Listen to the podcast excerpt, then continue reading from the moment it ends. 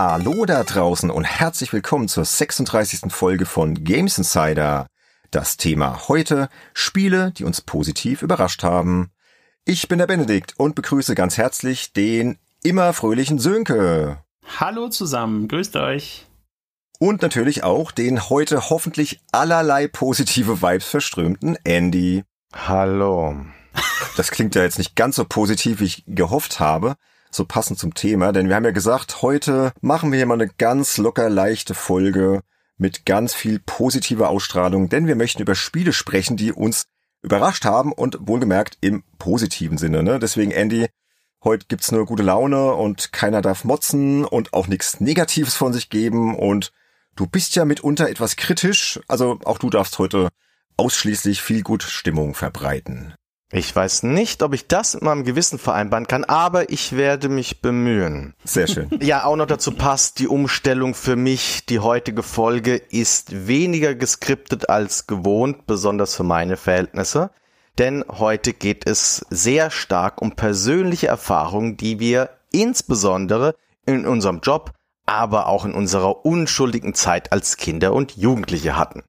Ja, wir haben uns natürlich trotzdem vorab hingesetzt und mal überlegt, wie und wann und vor allem wo uns diese Spiele denn überhaupt überrascht haben. Und deswegen teilen wir diesen Podcast auch in verschiedene Bereiche auf, in verschiedene Abschnitte, die wir sozusagen sortieren nach der Art der Überraschung. Am Anfang, als ich das so durchgescrollt habe, dachte ich mir, hm, wie hat der Bene da jetzt und der Andy, was haben die da so für Sortierungen sich überlegt? Aber ich finde das ziemlich gut, was ihr da ausgeknobelt habt und ich glaube, das gibt dem Ganzen auch eine ganz gute Struktur und da werden sich die meisten von euch, glaube ich, auch drin wiederfinden. Ja, denke ich auch. Aber wie gesagt, wie Andy schon gesagt hat, wir machen es heute wirklich relativ frei. Es gibt halt diese Blöcke und ansonsten labern wir einfach mal drauf los. Und ich bin echt gespannt, was rauskommt. Und wir fangen auch mal direkt mit der ersten Kategorie an, die da heißt, es kam aus dem Nichts.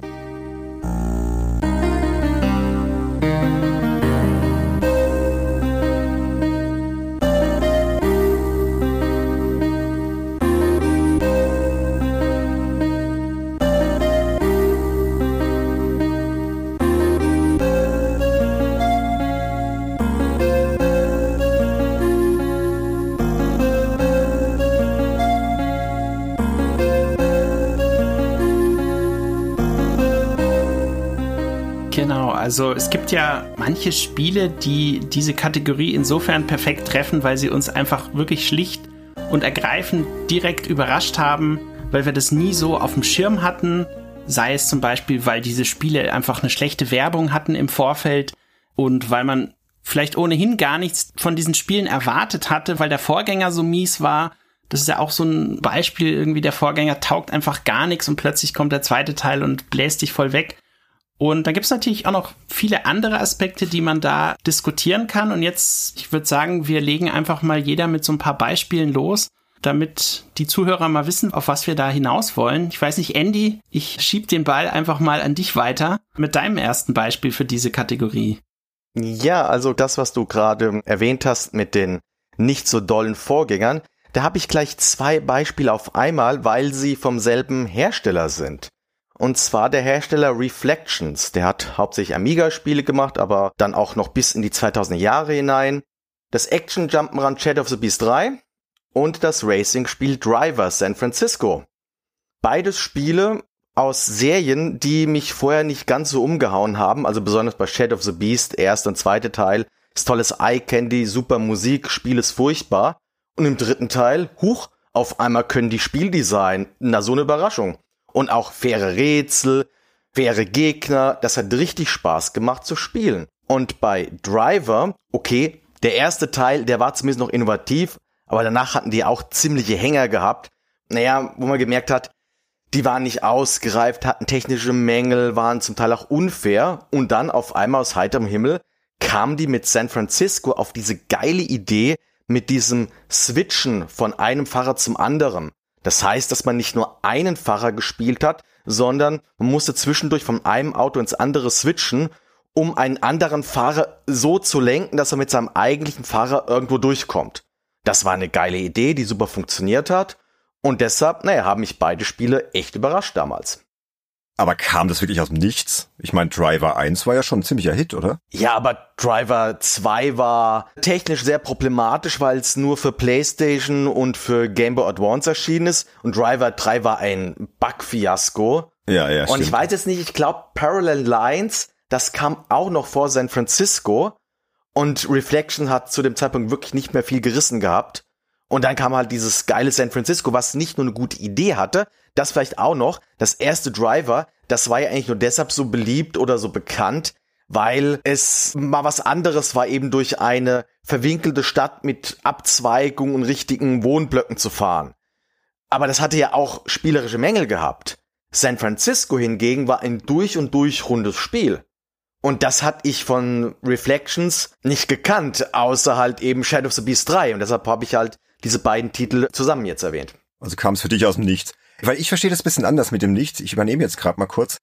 Bei mir waren das meistens Spiele, die halt noch keinen Vorgänger hatten, also neue Franchises. Ne? Und da gibt's so einige Beispiele von Titeln, wo ich halt relativ wenig im Vorfeld erwartet habe. Und dann kamen die halt raus und dann durfte ich die auch testen hier im Job. Und dann auf einmal so, bam, was ist das denn, ja? Ich habe mir da diverse rausgesucht. Wie viel darf ich sprechen? Entweder eins ausführlich oder fünf schnell. Genau, das geht. Ich rede einfach schneller und dann kriegen wir das unter. Also das erste Beispiel, das mache ich kurz, weil das habe ich, glaube ich, irgendwann im Podcast auch schon erwähnt. Das war das erste Tony Hawk's Pro Skater von 1999, ne? Und da möchte ich mal so erzählen, wie das denn so ist, wenn man das als Redakteur erlebt, weil das war so eine sehr positive Überraschung. Die Franchise war ja ganz neu. Man hatte halt vorher schon so ein bisschen was gehört und ich konnte mit Skateboarding überhaupt nichts anfangen und dann war ich damals Redakteur bei der Fun Generation bekanntermaßen und im Sommer 1999 ist dann die Preview-Version in Form dieses Warehouse-Levels auf meinem Schreibtisch gelandet und habe ich halt dann reingeschoben, so in die Redaktionsdebug Playstation, nix bei gedacht, dachte so, ja Gott, ein Skateboard-Spiel, das kann ja nix werden und bin halt drauf losgeskatet, immer diese zwei Minuten Runden. Ja, und ein paar Stunden später war ich halt total geflasht und total begeistert, weil sich das so genial gespielt hat. Und ich dachte, was ist das denn? Das wird der Superhit und wurde es ja dann auch. Und diese ganze Euphorie, die war dann halt auch im ganzen Verlag zu spüren. Also es war ja der Cypress Verlag in Würzburg. Und die Kollegen von der Play the PlayStation waren begeistert, die vom offiziellen PlayStation Magazin und alle waren dann total euphorisch und ja, also man kann das auch nachlesen, diese Preview, die ich dann darüber geschrieben habe, das war in Ausgabe 899, habe ich auch verlinkt, die gibt's auf cultmax.com, die ganze Ausgabe, und dann kann man sich dann den Artikel mal durchlesen. Und zwei Ausgaben später habe ich dann getestet, das war die 1099 und habe dem Ding dann auch eine 10 von 10 gegeben. Ich zitiere mich mal selbst. Tony Hawk's Skateboarding ist der Geheimtipp dieses Sommers. Also für mich war das ein Geheimtipp, weil es kam halt tatsächlich aus dem Nichts. War doch so, oder bei Tony Hawk? Oder wie habt ihr das damals gesehen? Ich hatte halt generell immer so die Verbindung, so Sportspiele, okay, da hast du deine Fußballdinger, deine Hockeydinger, ein bisschen NFL vielleicht noch und dann gab's aber auch zu Playstation-Zeiten, ich weiß zum Beispiel, ich hatte mal für Videogames irgendwie so ein Surfspiel von Ubisoft getestet, ziemlich mieses Teil, viel zu kompliziert, schlecht ausbalanciert und so weiter. Also immer wenn du so an diese Trendsportarten gedacht hast, dann bis auf Snowboarden war das irgendwie alles nicht so das Gelbe vom Ei. Und dann kam halt eben Tony Hawk und hat halt gezeigt, dass es ja auch mit anderen Sportarten, die ja auch viele Leute interessieren, super funktioniert. Und ich weiß auch viele Leute, die dann da abends in der Redaktion halt immer irgendwie so, wer schafft halt vor allem in diesem Warehouse-Level halt irgendwie noch mehr als die und die 100.000 Punkte und wurden die geknackt und dann hat der nächste wieder versucht, das zu überflügeln und so. Also da gab es wirklich diesen Punktewettstreit vor allem auch und insofern finde ich das sehr gute Auswahl und der Titel sicherlich, das wurde bestimmt mal auf einer Messe kurz gezeigt oder so, aber so im Vorfeld so richtig großer Medienrummel war darum meines Wissens nach auch nicht. Nee, also ich kann mich auch nicht dran erinnern. Das hat mich damals eiskalt erwischt. Ne? Und mein nächstes Beispiel, ich wollte jetzt kurz machen, das ist Ratchet Clank, das erste von 2002. Das durfte ich damals für die GamePro testen und zwar in Ausgabe 12 2002. Und das ist ja von Insomniac Games und die kannte man natürlich damals schon. Die hatten ja vorher die Spyro the Dragon Spiele gemacht und das waren ja auch sehr gute 3D-Plattformspiele. Aber irgendwie, als es dann halt bei mir dann eingetroffen ist, Kurier bringt's vorbei, denkst du, ja, ist halt ein Test, wie immer so. Und dann legst du es halt ein und dann war das halt ein richtig gutes Jump'n'Run mit geiler Action und hier mit Hoverboard-Sequenzen und super Humor und technisch astrein. Hätte ich niemals mit gerechnet. Und man erinnert sich ja vielleicht damals, auf der PlayStation 2 war ja eher so Jack and Dexter das große Jump'n'Run von Naughty Dog. Und kurz vor Ratchet Clank hatte ich auch noch Super Mario Sunshine getestet für den GameCube. Übrigens ein Spiel, werden wir auch mal bald ausführlicher drüber sprechen, aber in einem anderen Podcast, nicht heute. Und deswegen, ich hatte das gar nicht so auf dem Schirm, ja. Und dann war das halt richtig, richtig klasse. und ich habe es dann damals mit 86 Prozent bewertet und das finde ich heute rückblickend sogar eigentlich zu wenig. Also das war eigentlich rückblickend mal locker 90er, weil das hat ja auch eine Serie begründet, die einfach genial ist, ja. Und das ist mittlerweile sogar einer meiner Lieblingsserien. Also ich fand auch das Remake, was 2016 für die PS4 erschienen ist, ziemlich gut. Und vor allem das aktuelle Ratchet Clank Rift Apart für die PlayStation 5 ist richtig, richtig klasse, ja. Richtig gutes Spiel. Also ist meiner Meinung nach sogar das beste PS5-Spiel aktuell. Technischen Brett und halt die alten Gameplay-Tugenden. Und das ist auch so ein Ding, was mich echt, ja, aus dem Nichts erwischt hat. Und ich habe mal geschaut, den Test gibt's leider online irgendwie nicht von der GamePro, die haben das nicht verlinkt. Deswegen habe ich mal den Test vom Kollegen Ulrich Steppberger von der Maniac rausgesucht, der ist auch verlinkt in den Shownotes. Der hat tatsächlich damals 90 Prozent gegeben und ja, das kann ich unterschreiben. Genau. Das wäre jetzt mein zweites Beispiel. Aber vielleicht kommt ihr noch mit einem um die Ecke, bevor ich wieder hier so viel laber. Ja, also ich hätte sogar auch so ein paar Beispiele, wie du sie gerade genannt hast. Titel, die mich auch jetzt gerade in meinem Job überrascht haben. Das erste ist Guild Wars. Das ist ja ein MMO, was kurz nach World of Warcraft erschienen ist. Und ich bin eigentlich gar kein so großer MMO-Fan gewesen. Und habe damals aber dann trotzdem, weil einfach mir nur das Pressematerial ganz gut gefiel, so optisch gesagt, okay, ich mach's, es wird wahrscheinlich Schrott sein. Naja, es ist zu meinem absoluten Lieblings-MMO geworden. Und ich habe damals auch 91 Punkte gegeben, zu denen stehe ich auch noch, weil es halt eben MMO war, was auch so ein bisschen in meine Richtung ging, mehr Landschaften erforschen, anstatt einfach nur dumpfe Quests zu erledigen. Und wie gesagt, sehr, sehr hübsch. Das hat mich auch deshalb umgehauen, weil es ein MMO war, was grafisch sogar besser aussah wie eigentlich alle 3D-Rollenspiele damals, die für Singleplayer ausgelegt waren. Und ein anderer Titel, den ich leider nicht getestet habe, wo ich gesagt habe, nee, das ist bestimmt nix und hab's am Kollegen dann weitergegeben, ich hab's bitter, bitter bereut im Nachhinein, ist Edna bricht aus. Das erste große Adventure von Dedalic. Und die haben ja dann auch später mich dann nochmal überrascht mit Deponia Doomsday, was die dann einfach mal so von heute auf morgen rausgebracht haben. Das heißt, es gibt auch Überraschungen, wo wir Journalisten auch ja eine Woche vor Release nicht wissen, dass die auf uns zukommt. Ist übrigens ganz aktuell ja auch dieses ActRaiser Renaissance von Square Enix ist jetzt hier ganz überraschend erschienen. Das ist auch so etwas, wo ich dann total drauf abfahre, besonders wenn die Überraschung so gelingt, wie das halt eben Dedalic mehrfach getan hat. Und bevor ich noch ein paar weitere Beispiele hier rauskrame, ein Trio habe ich noch. Der Sönke soll vielleicht auch mal ein paar von seinen Überraschungen erzählen. Ja, auf jeden Fall. Heraus, Sönke. Ja, also ich habe mehrere Beispiele, die die meisten Hörer von euch wahrscheinlich auch als große Überraschung letztendlich wahrgenommen haben. Das erste ist für mich das Fortnite Battle Royale. Also Fortnite war ja damals eigentlich ein Co-op Survival Game und dann hat Epic Games innerhalb von zwei Monaten, weil PUBG so gut lief, da diesen Battle Royale Modus zusammengeschustert, der ja dann komplett durch die Decke gegangen ist und eines der erfolgreichsten Spiele überhaupt ist, was es zurzeit gibt. Korrigiert mich, wenn ihr das anders seht, aber plötzlich kam das einfach raus. Es war noch total rudimentär. Ich weiß noch, die erste Fassung hatte extrem einfach gemachte Menüs und alles, aber das eigentliche Spiel, das hat halt einfach schon am Anfang super gut funktioniert, dieser Battle Royale Modus und hat ja dann auch dazu geführt, dass Battle Royale einfach nicht mehr bis heute nicht verschwunden ist und ja dann in so ziemlich allen anderen Shootern eingebaut wurde.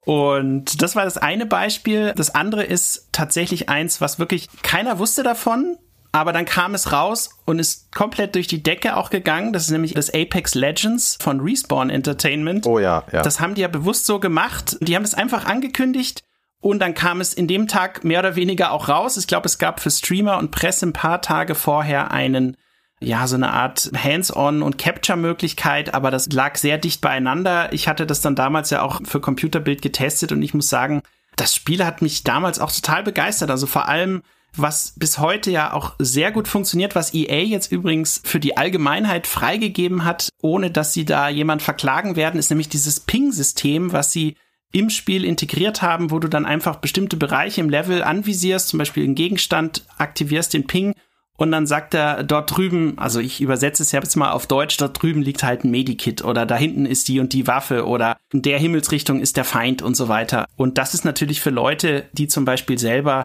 Sprechschwierigkeiten haben oder wie auch immer, vielleicht nicht nicht trauen, im Multiplayer-Chat mit anderen zu sprechen, weil sie schüchtern sind oder wie auch immer, für die ist es natürlich eine Riesenhilfe, wenn sie trotzdem über dieses Ping-System mit anderen Leuten sehr, sehr detailliert und präzise kommunizieren können, ja. Das hat mir sehr gut gefallen. Mir hat super gefallen, dass dieser Teamaspekt so hervorgehoben wurde in dem Titel selber, dass die Figuren sich auch gegenseitig sehr gut ergänzen und man sie super kombinieren kann, wenn man denn weiß, was sie alles können.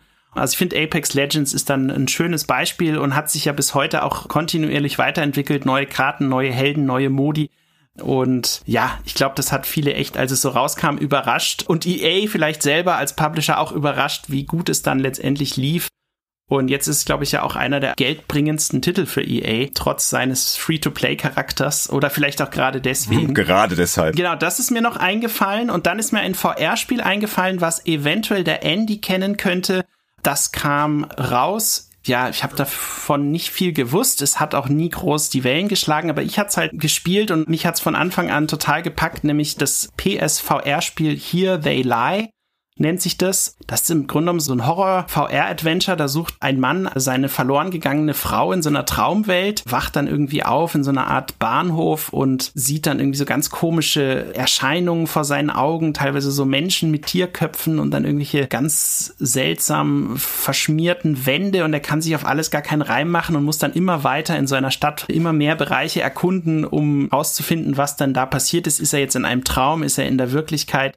Das weiß man irgendwie alles am Anfang gar nicht. Und ich hatte das damals für Play3.de getestet. Ich habe auch letztendlich nur eine 7.0 gegeben, weil es halt ein ganz großes Problem hatte, nämlich es war nicht so optimiert, dass einem beim Spielen über längere Zeit nicht schlecht wird. Genau das Gegenteil war eher der Fall. Es hatte ein sehr seltsames Bewegungsschema, wo du im Grunde genommen in die Richtung, in die du geschaut hast, wenn du nach vorne gelaufen bist, ist der Held dann automatisch gelaufen. Mhm. Und das konntest du nicht abstellen. Es gibt Leute, die mögen diese Art der Bewegung. Es gibt aber auch Leute wie mich, denen wird da wirklich total übel.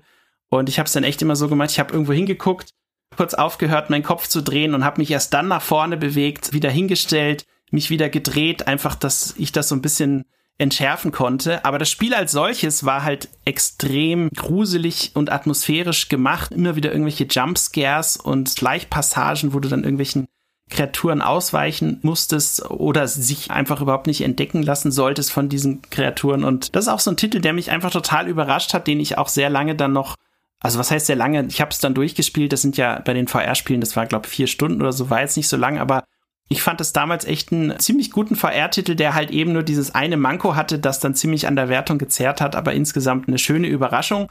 Und dann auch noch eine andere Horrorüberraschung, die mir eingefallen ist das wurde ja angekündigt, kam dann sofort raus und hat ja mega die Wellen geschlagen, nämlich das PT von Kojima, was der damals mit Konami rausgebracht hat. Das war, glaube ich, am 12. August 2014 kam das. Nach einem Ankündigungsstream ist es ja direkt verfügbar gewesen.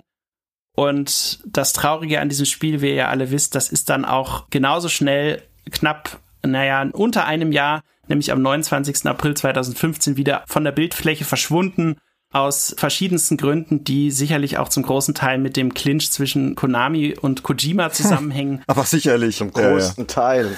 mhm. Und jetzt ist es ja so, dass sogar Leute ihre PS4s mit der Demo, die sie da noch drauf haben, die man ja nicht mehr runterladen kann, auf eBay verkaufen zu horrenden Preisen. Ich hatte es gehabt, ich habe es nie gespielt, habe es dann irgendwann aus Platzgründen gelöscht und konnte es dann nicht mehr runterladen, habe mich auch mega geärgert, aber so ist das Leben nun manchmal. Bei mir ist es sogar noch auf der Platte drauf, aber ich kann es nicht mehr spielen. Das ist bei mir aus irgendwelchen Gründen gesperrt.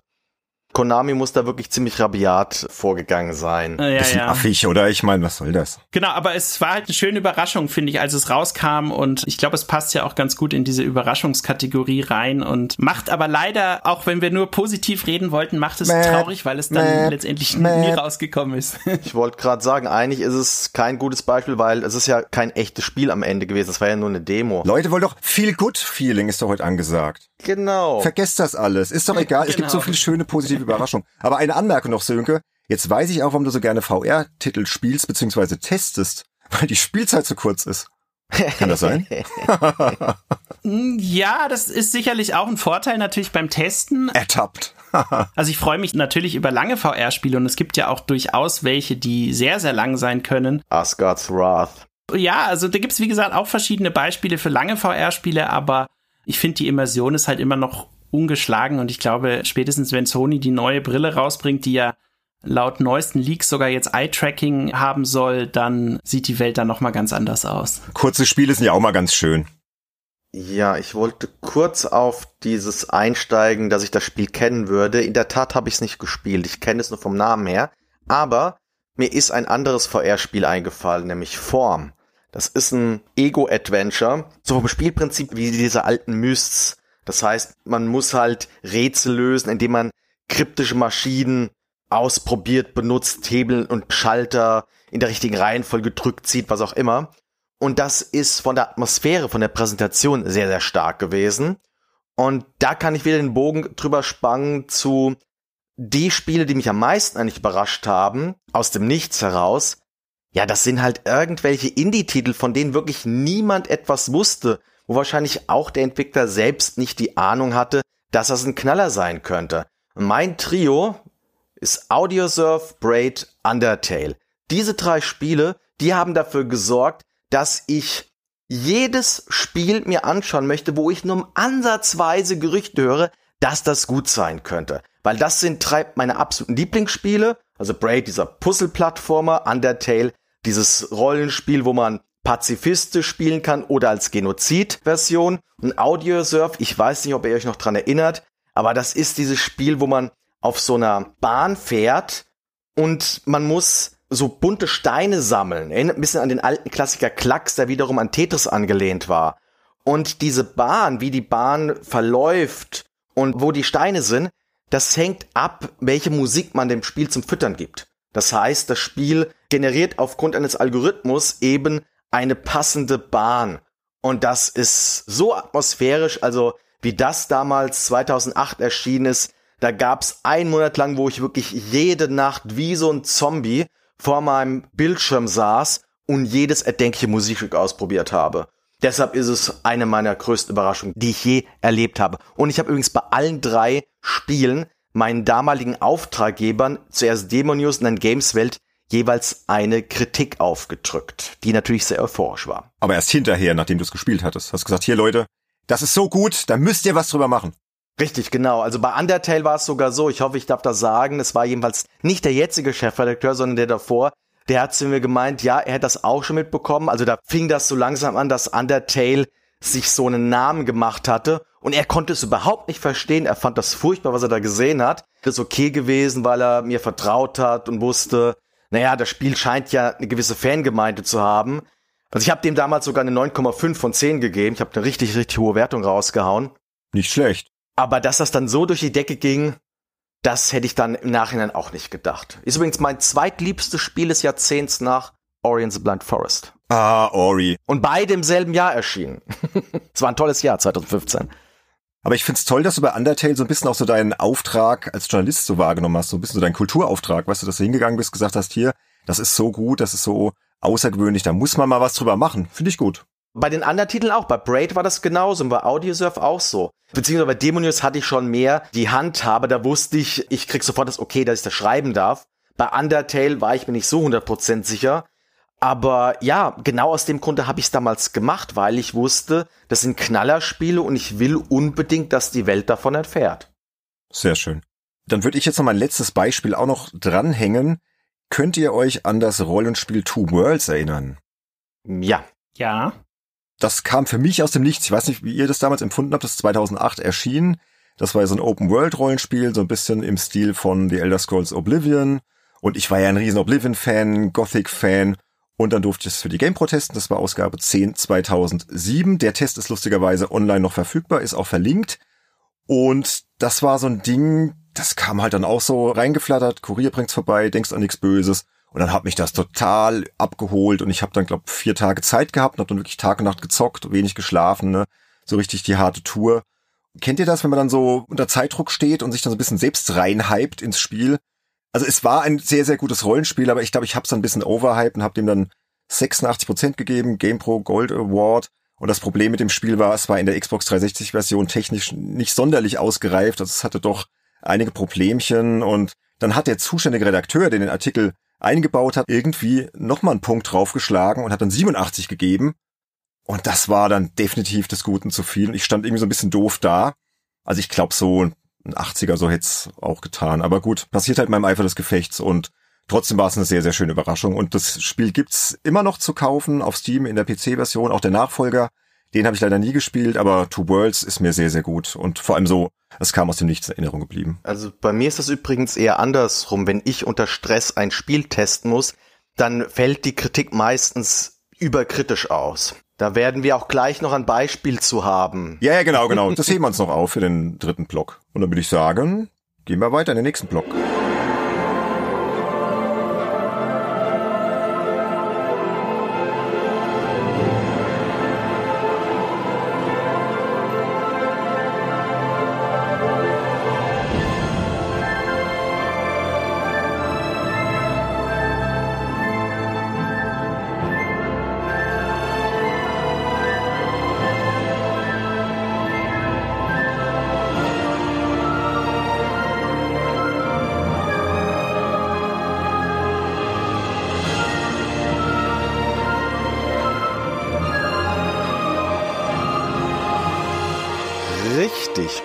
Nächster Block heißt eine zweite Chance.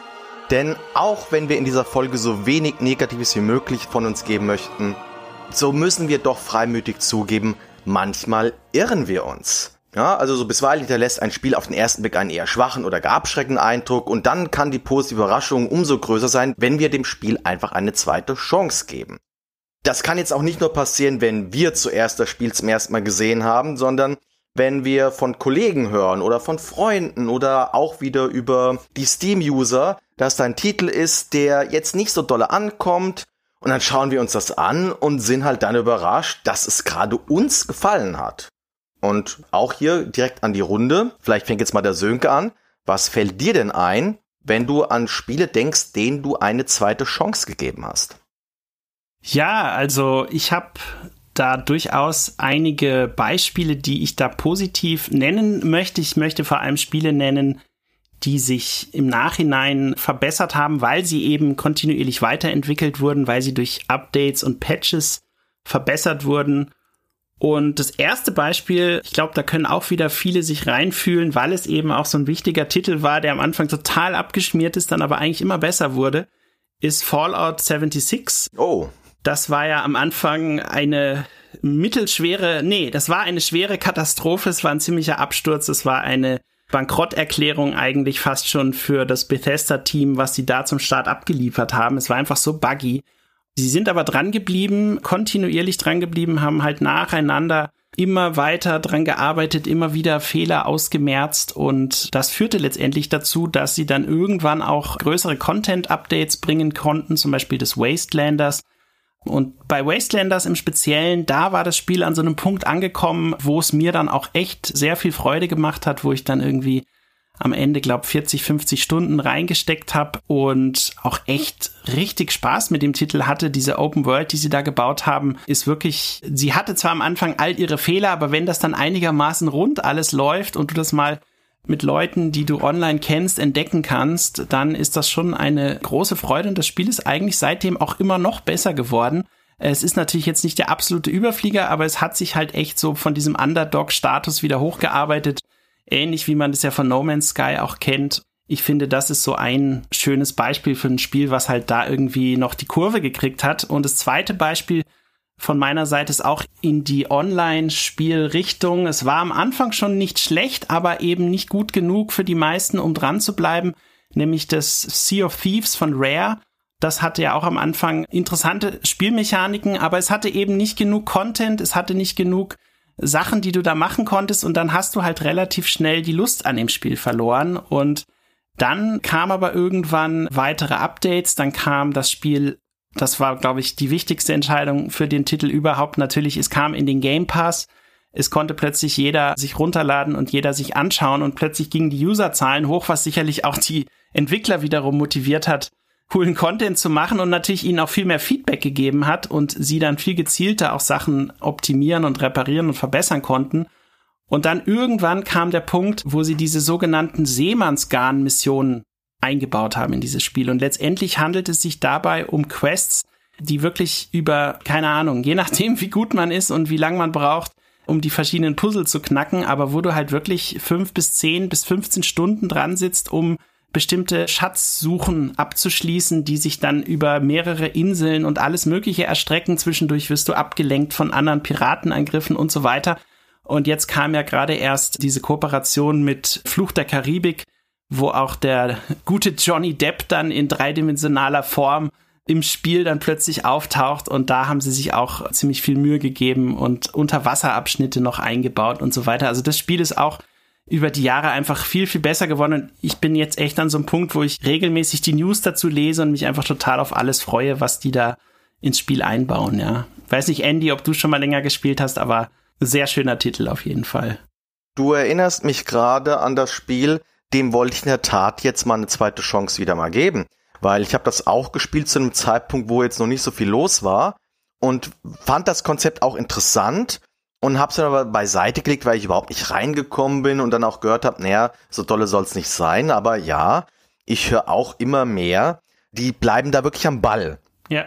Jetzt bei Fallout musste ich jetzt so spontan so ein bisschen an Final Fantasy XIV denken. Ist jetzt nicht so ganz eine Überraschung für mich gewesen, jetzt so von meinem Spielerlebnis, aber ich war überrascht, dass Square Enix in der Tat das doch recht missratene Ur-Final Fantasy XIV komplett in die Tonne getreten hat und einfach ein komplett neues Spiel gemacht hat. Mhm. Und die wurden ja massiv dafür belohnt. Ja, ja. Für diesen Aufwand, den sie betrieben das haben. Das war mutig, aber es hat sich gelohnt. Also selbst bei No Man's Sky ist das nicht so krass, weil No Man's Sky entwickelt sich zwar auch jetzt in eine richtig gute Richtung, aber die haben nicht das komplette Spiel in den Mülleimer geworfen, was sie davor hatten.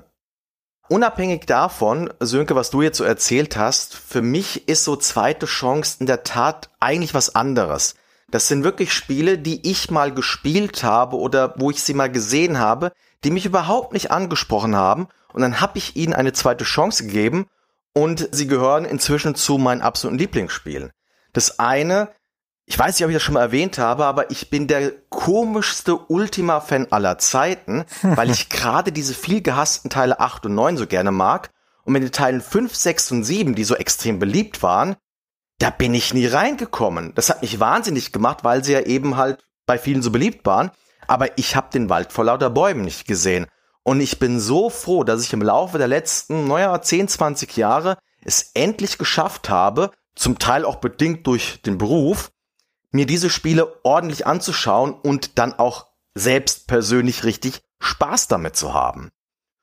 Und ein anderer Titel, wo ich auch echte Vorurteile hatte, wo ich zum ersten Mal davon was gehört hatte, wo ich dachte, Leute, das ist doch kein Spiel und das kann man doch nicht mit den besten Titeln aller Zeiten vergleichen und die Leute hängen sich dann was auf und das ist bestimmt irgend so ein Rohrkrepierer, der total seicht ist und der einfach nur zum richtigen Zeit am richtigen Ort angelangt ist.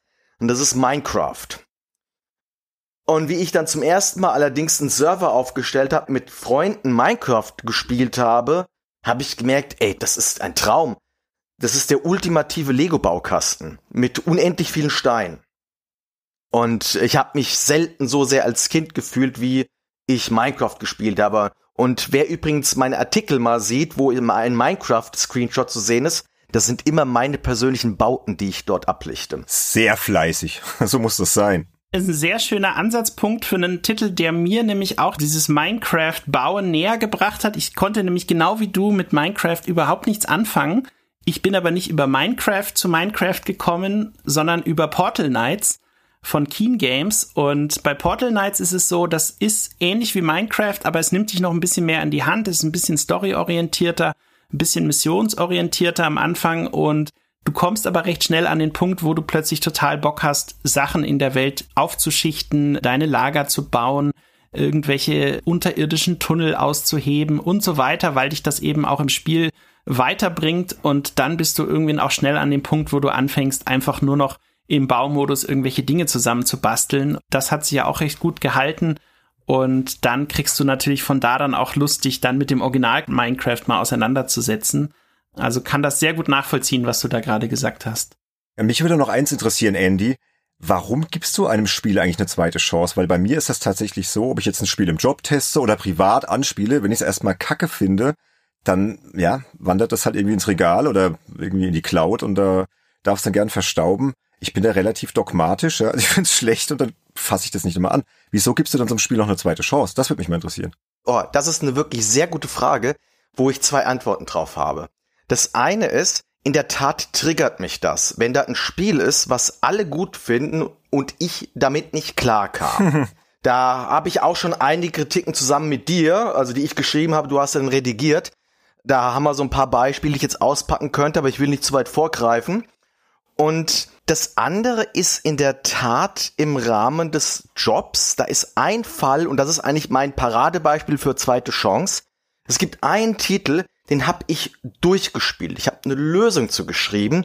Ich fand das Spiel jetzt nicht schlecht, aber es hat mich Sachen gestört und es hat mich wahnsinnig gemacht, dass das zu so einem krassen Kult geworden ist und zu einem der besten Spiele aller Zeiten gekürt wurde. Und das ist Mass Effect 2. Mhm. Ich habe das auch mit meiner besten Freundin damals durchgespielt. Die war auch völlig begeistert, nur an mich irgendwie. Ich hatte die ganze Zeit das Gefühl gehabt, ich habe was verpasst. Hast du erst die Lösung geschrieben und dann den Test oder gar keinen Test und nur die Lösung? Einen Test hatte ich nicht geschrieben. Ich habe ah, nur eine okay. Lösung geschrieben. Ich muss überlegen. Ich glaube, ich habe sogar zweimal deswegen durchgespielt. Es kann aber auch sein, dass ich die Lösung geschrieben habe, während sie gespielt hat. Das habe ich auch ein, zweimal gemacht in meinem Leben. Ich fand's brillant. Ich habe es für die GamePro getestet. Ich glaube auch ein 90er. Und dann habe ich ja vor ein paar Monaten, das ist gar nicht so lange her, im Rahmen der legendären Rollenspielserien Mass Effect behandelt und habe dann eben alle Mass Effect Titel nochmal angespielt und auf einmal ist mir diese Genialität regelrecht ins Gesicht gesprungen. Ich war erschlagen, ich habe das nicht erwartet, dass ich instant sofort gespürt habe, warum das ein absolut brillantes Meisterwerk ist. Vielleicht ist es mir auch deshalb so stark aufgefallen, weil ich alle Teile direkt hintereinander gespielt habe und halt auch gemerkt habe, ja, die anderen, die haben doch deutlich mehr Schwächen. Und ja, ich denke halt auch, dass das eine dieser Fälle war, wo mich das Schreiben der Lösung, wo das Spaß gekostet hat, wo einfach ich nur Stress mit diesem Spiel hatte und deshalb der Spaß zu kurz kam, weil das kann ja auch mal passieren. Na, das glaube ich. Das ist für mich der Grund, keine Lösungen zu schreiben, weil das zerstört immer so ein bisschen den Spaß, weil du musst das Spiel ja ganz anders spielen, du musst es ja viel analytischer spielen, genau drauf achten, auf diese ganzen Details, was muss ich hier machen, was muss ich da machen. Ja, aber es gibt auch Spiele, die mir gerade deshalb mehr Spaß gemacht haben. Das beste Beispiel sind alle From Software Spiele. Dark Souls, Sekiro. Die hätte ich privat wahrscheinlich nie so krass gespielt. Oder auch so Search 1 und 2, diese beiden deutschen Science-Fiction-Spiele, dadurch, dass ich durch die Lösung in Anführungszeichen gezwungen war, mir alles anzuschauen, habe ich ein richtiges Erlebnis erst gehabt. Es ist wirklich mal so und es ist mal so. Darf ich da noch kurz reingrätschen? Und zwar, wenn du eine Lösung machst, wie gehst du denn dabei vor? Spielst du es erstmal durch und machst danach das Ganze noch einen zweiten Run oder nimmst du das Ganze als Video auf und schaust dir das Video an, was du gemacht hast und orientierst dich für die Durchspielversion der Lösung daran und machst dann den Rest danach oder wie gehst du da vor? Es ist unterschiedlich. Also die effektivste und effizienteste Methode ist in der Tat, dass ich während dem Spielen gleich mitschreibe. Mhm. Weil ich dann direkt drin bin, wenn mir dann noch so Sachen auffallen, kann ich direkt vor Ort dann nochmal eine andere Möglichkeit, einen anderen Weg ausprobieren. Ansonsten, früher habe ich, bevor mein PC das stemmen konnte, habe ich mit Fraps alle Sekunden Bild aufgezeichnet und dann anhand dessen dann die Lösung geschrieben. Das habe ich zum Beispiel bei Twilight Princess für ein Gamecube gemacht, für das Zelda-Spiel. Okay, du hast also so eine Bilderbuchversion von dem Spiel gecaptured, so. Richtig. Und heutzutage zeichne ich halt direkt auf, weil es halt einfach möglich ist. Na klar. Aber da merke ich halt auch immer, dass das Aufzeichnen mich immer wieder dazu bringt, dass ich halt einzelne Passagen dann nochmal live spielen muss, während ich dann am Schreiben bin. Also das Mitschreiben während des Spielens ist am schnellsten. Der Grund, warum ich manchmal aber doch auf die Videoaufzeichnung zurückgreife, ist, wenn ich noch eine Kritik schreiben muss. Weil eine Lösung schreiben, das kostet halt Zeit. Da bist du locker zwei bis dreimal so lange beschäftigt, wenn du so ein Spiel einfach so durchspielst. Und wenn ich aber eine Kritik bis zum Release-Zeitpunkt fertig haben muss, naja, dann muss ich halt schnell spielen und dann zeichne ich in der Regel auf und mache danach erst dann den Text für die Lösung. Mhm. Ja, dann übernehme ich nochmal. Also ich gehe jetzt bis in die Retro-Ecke. Mein Spiel für eine zweite Chance, was mich echt total erwischt hat, Andy kannst schon fast ahnen, ist Loom von 1990. das Adventure von Lucasfilm Games, die dann kurz danach in LucasArts umbenannt wurden. Und da hat mich halt seinerzeit die Wertung in der Powerplay abgeschreckt. Das war der Test in Ausgabe 97 und das Spiel bekam 54 Prozent. Und gerade so in Relation mit so 90er-Kandidaten von Lucasfilm, The Secret of Monkey Island oder Indiana Jones and the Last Crusade, war das halt doch sehr, sehr wenig und Der Haupttester war Anatol Locker, den hat man ja auch schon im Podcast. Und der hat zwar sein Gutgesicht gegeben, aber der Michael Hengst, den wir auch schon im Podcast hatten, fällt mir gerade mal so auf, der hat sein Naja-Gesicht rausgehauen, ne, dieses grummelige. Und das war so ein bisschen mein Lead-Tester, sag ich mal, so mein Vorbild. Und da habe ich mir gedacht, hey, wenn der das so scheiße findet, das kann nix sein. Und dann habe ich das tatsächlich 30 Jahre lang nicht angerührt, bis dann letztes Jahr irgendwie, ich weiß nicht, hat es mich dann geritten, weil ich immer wieder gehört habe, Loom wäre total unterschätzt und das wäre zwar sehr, sehr kurz, aber es wäre einfach wunderschön und man sollte die EGA-Version spielen, die Originale, die wäre richtig toll, die Grafik und fantastische Musik und eine sehr tiefgründige Story und pipapo und dann habe ich es halt tatsächlich durchgespielt und was soll ich sagen?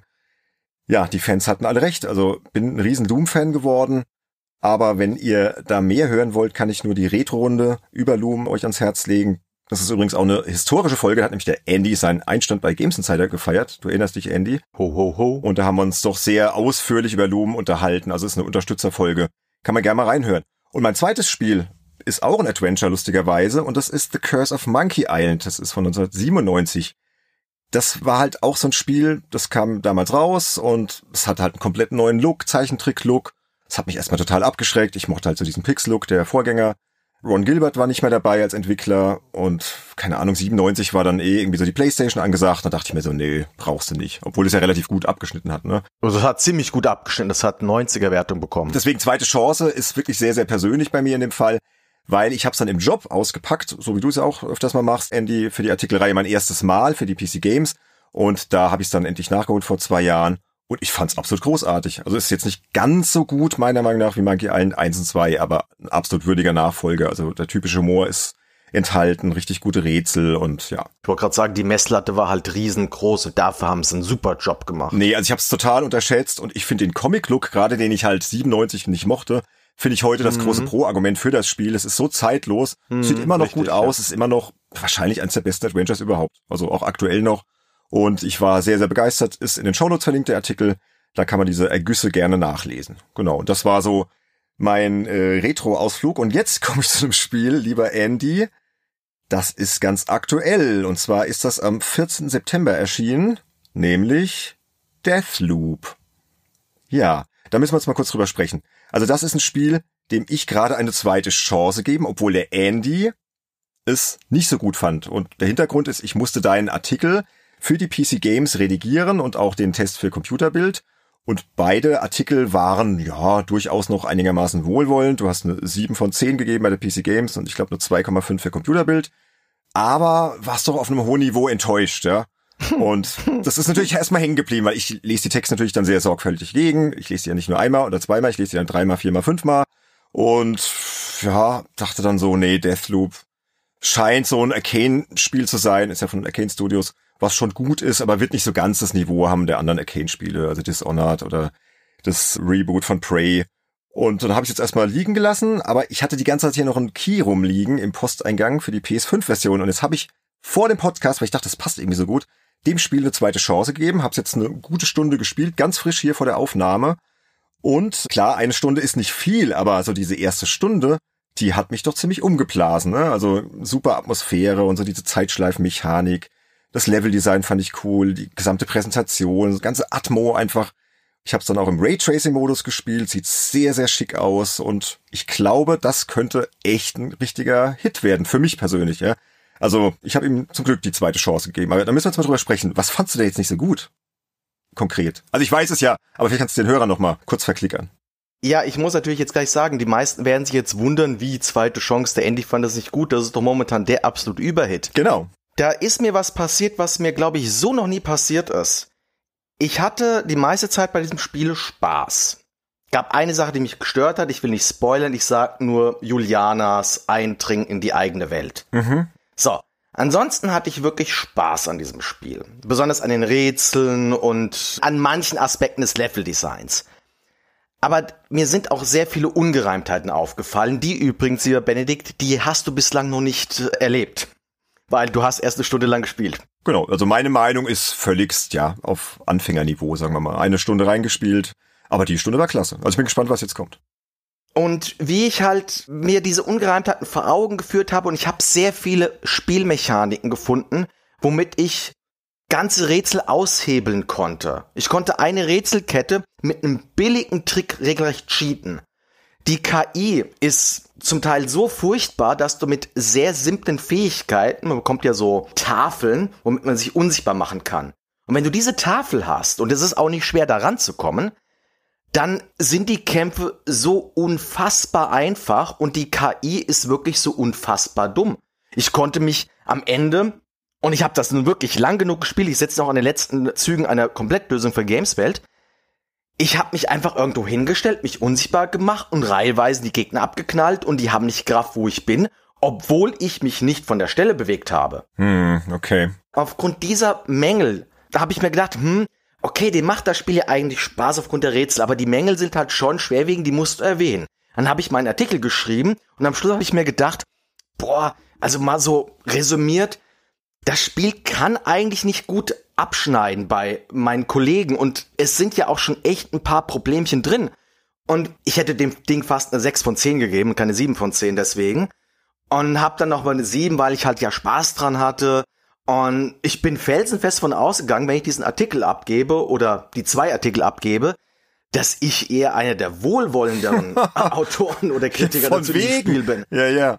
Und dann kam ja das glatte Gegenteil. Ich meine, ich muss noch eines noch am Schluss nachschieben. Es gibt einen Kritikpunkt, den ich bei dem Spiel hatte, wo ich im Nachhinein gemerkt habe, okay, da war ich ein bisschen zu streng aus meiner Sicht, nämlich dass ich das Spiel ein bisschen zu sehr mit Hitman und Outer Wilds verglichen habe.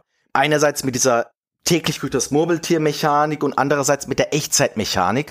Und das hat mich halt gestört, weil das Spiel in meinen Augen nicht mutig genug ist, sondern sich am Ende an vielen Stellen wie ein gewöhnlicher Ego-Shooter mit tollen Rätseln anfühlt. Und im Nachhinein habe ich dann aber dann gemerkt, okay, das muss ja eigentlich nichts Schlechtes sein. Wollte grad sagen. Aber ich stehe trotzdem zu diesen Texten, weil auf der anderen Seite will ich ja eigentlich, dass ein Spiel aus möglichst vielen Perspektiven beleuchtet wird. Und meine Perspektive ist jetzt halt mal eine etwas strengere. Aber Bene, pass auf, es ist nicht so, dass der Andy die einzigen siebener Wertungen gegeben hätte, die es gibt. Also wenn du zum Beispiel schaust, Washington Post 70 von 100. Washington Post, das ist ja nicht Fachpresse, das ist ja. Ja, und wenn du dir dann zum Beispiel User-Wertungen anschaust, die sehen deutlich schlechter aus als die Fachpressewertungen. Oh, da bin ich ja beruhigt. Ich habe mich noch nicht getraut nachzuschauen. Hm, da muss ich was zu sagen. Also ich glaube, du meinst die PC-Version. Ich glaube, die hat technische Probleme. Aber Andy hat ja die PS5-Version getestet. Ich rede von der PS5-Version. Also sie hat zum Beispiel bei Metacritic 6.3 von 100. Die haben ja auch ihr System umgeändert, dass du erst werten darfst, ich glaube zwei Tage oder einen Tag, nachdem das Spiel auch auf den Markt gekommen ist. Also so Hater, die dann reinschreiben, obwohl sie das Spiel nie gespielt haben, die fallen da hoffentlich durchs Raster. Aber klar, der Score, da kann man sich drüber streiten, wie präzise der ist, aber der User-Score sieht jetzt hier auch nicht so rosig aus. Nee, nee, du hast recht, du hast recht. Ich sehe es gerade, ja. Hm. Ich muss dazu sagen, ich habe eine Preview geschrieben für die Kollegen von M-Games und war super geflasht. Also die Entwicklerpräsentation und was die mir da alles erzählt haben. Und ich bin so heiß auf dieses Spiel. Ich stehe jetzt auch so zwischen den Stühlen. Soll ich das jetzt spielen? Soll ich es nicht spielen? Ich werde es auf jeden Fall noch spielen. Ja, spiel es, spiel es. Sönke, bitte spiel dieses Spiel, weil das Spiel hat schon Vorteile. Ich habe letztendlich eine 7 gegeben. Das ist eine gute Wertung bei mir. Das ist nicht Schrott. Das muss man wirklich wissen. Ich bin da nicht wie einige andere Kollegen, die unter 8 ist es unter ferner liefen. Es kann sogar gut sein, weil das ja gar nicht mal so toll ist, dass Deathloop am Schluss in meiner persönlichen Top 10 meiner Lieblingsspiele drin sitzt. Ja. Weil ich ja dem Spiel ja durchaus positive Seiten abgewinnen habe. Nur in dem Moment habe ich mir gedacht, nee, ich kann dem Spiel keine Jubelwertung geben, allein wegen dieser KI nicht. Die KI ist wirklich eine Katastrophe und ich habe das jetzt echt lang genug gespielt und ja, ich habe auch die PS5-Version gespielt und nicht die PC-Version. Und da gibt's ja auch, soweit ich das weiß, erstmal nur einen Schwierigkeitsgrad, oder? Genau, das ist auch so etwas, was ich nicht verstanden habe und die Story, die wird ja anscheinend bei vielen Kollegen gelobt. Da habe ich mich auch jetzt mit dem Andreas Müller von Polygamia auseinandergesetzt.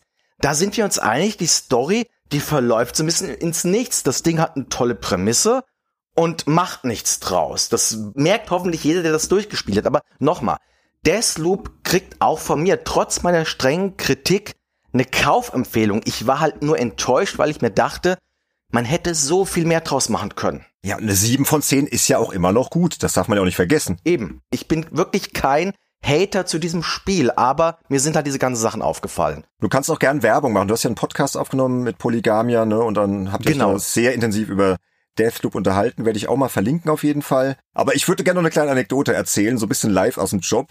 Am 13.09., ja, also einen Tag vor Release, hattest du mir den Artikel geschickt. Ich habe ihn dann redigiert und habe ihn dann an die Kunden geschickt. Und dann habe ich dir auf Messenger geschrieben, hier über Facebook. Ich habe es dann halt korrigiert ne, und habe es dann abgeliefert, habe auch erst danach geschaut, was so die Kollegen gegeben haben und habe dann dir geschrieben, hui, fast alle Tests sind sehr positiv und habe dir dann diverse Artikel so geschickt, ne, so Metacritic und GameStar 85, GamePro 90, Gamers Global 8.5 und dann habe ich geschrieben, ich glaube, du hast eine der weltweit schlechtesten Wertungen gegeben. Lachendes Gesicht. Also fand ich ziemlich lustig, als ich das gerade im Verlauf gelesen habe. Aber dann habe ich auch noch eine Sprachnachricht geschickt, weil mir das irgendwie wichtig war und habe dir gesagt, hör zu, du hast das so gut begründet und das klingt für mich alles so stimmig und plausibel. Ich stehe da voll hinter dir und wenn du das so sagst, dann wird's so sein und wir lassen uns nicht davon abbringen. Das ist halt Journalismus. Es gibt für jedes Spiel eine Wertungsbandbreite. Richtig. Und meines Erachtens ist Deathloop eine Wertungsbandbreite, die angemessen ist zwischen sieben und neun Punkten. Da kann ich dir alles begründen. Und ich habe halt das untere Feld genommen. Ja, bei mir wird's bestimmt Richtung neun gehen. Ich habe das so Gefühl, das wird auf jeden Fall so eins der Spiele des Jahres für mich. Gut möglich. Aber abwarten. Ich spiele auf jeden Fall weiter und PlayStation 5 ist sogar noch an. Ja, ich habe die nur im Ruhemodus versetzt und spiele nachher direkt weiter. Sehr gut. So, das war der Block zweite Chance. Ich meine, da wird's bestimmt noch jede Menge geben, aber wir haben noch einen dritten Block. Gehen wir mal weiter.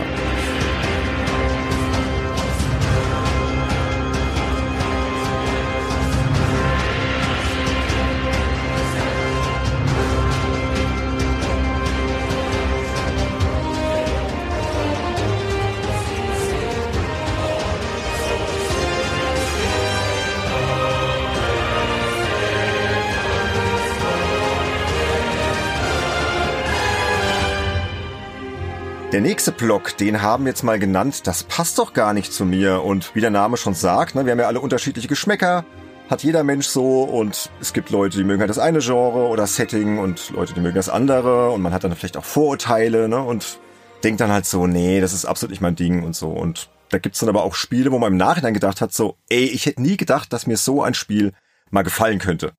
Was fällt euch denn da so spontan ein? Ja, also was mir da einfällt, ist ein Titel, wo ich am Anfang gedacht habe, um Gottes Willen, das wird nichts für mich. Wa warum mache ich das überhaupt? Ich habe es wirklich nur aus Goodwill gemacht, weil es keiner machen wollte.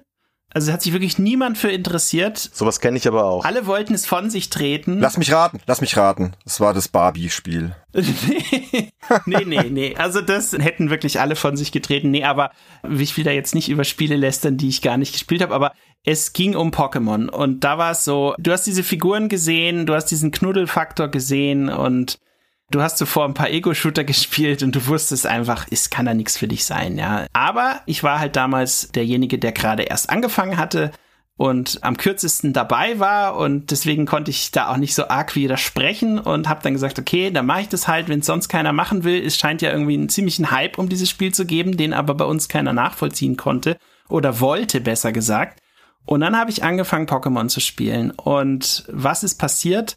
Ich habe das nach der Arbeit gespielt. Ich habe das stundenlang gespielt. Dann waren irgendwie Ferien oder war Urlaub dazwischen. Wir waren gerade am Anfang der Produktion, also wir hatten auch noch Zeit gehabt. Ich habe das dann in Urlaub mitgenommen. Als ich den Test geschrieben habe, hatte ich irgendwie 55 Stunden auf der Uhr und wollte unbedingt weiterspielen, weil das Spiel eben einfach und wer es selber gespielt hat, weiß es auch. Es ist einfach kein, klar, es ist auf Kiddie gemacht, es ist sehr zugänglich, aber es ist eben auch dahinter ein sehr komplexes ein sehr schön entwickeltes und sehr liebevoll entwickeltes Monster-Sammel-Rollenspiel, sage ich mal, mit tollen Tauschaspekten. Und ich war super happy, dass ich dann die Faszination irgendwie auch, dass die so auf mich übergegangen ist und wurde dann auch kurz danach noch für ein hundertseitiges Lösungsheft zu dem Spiel auserkoren, habe dann auch da noch zugesagt.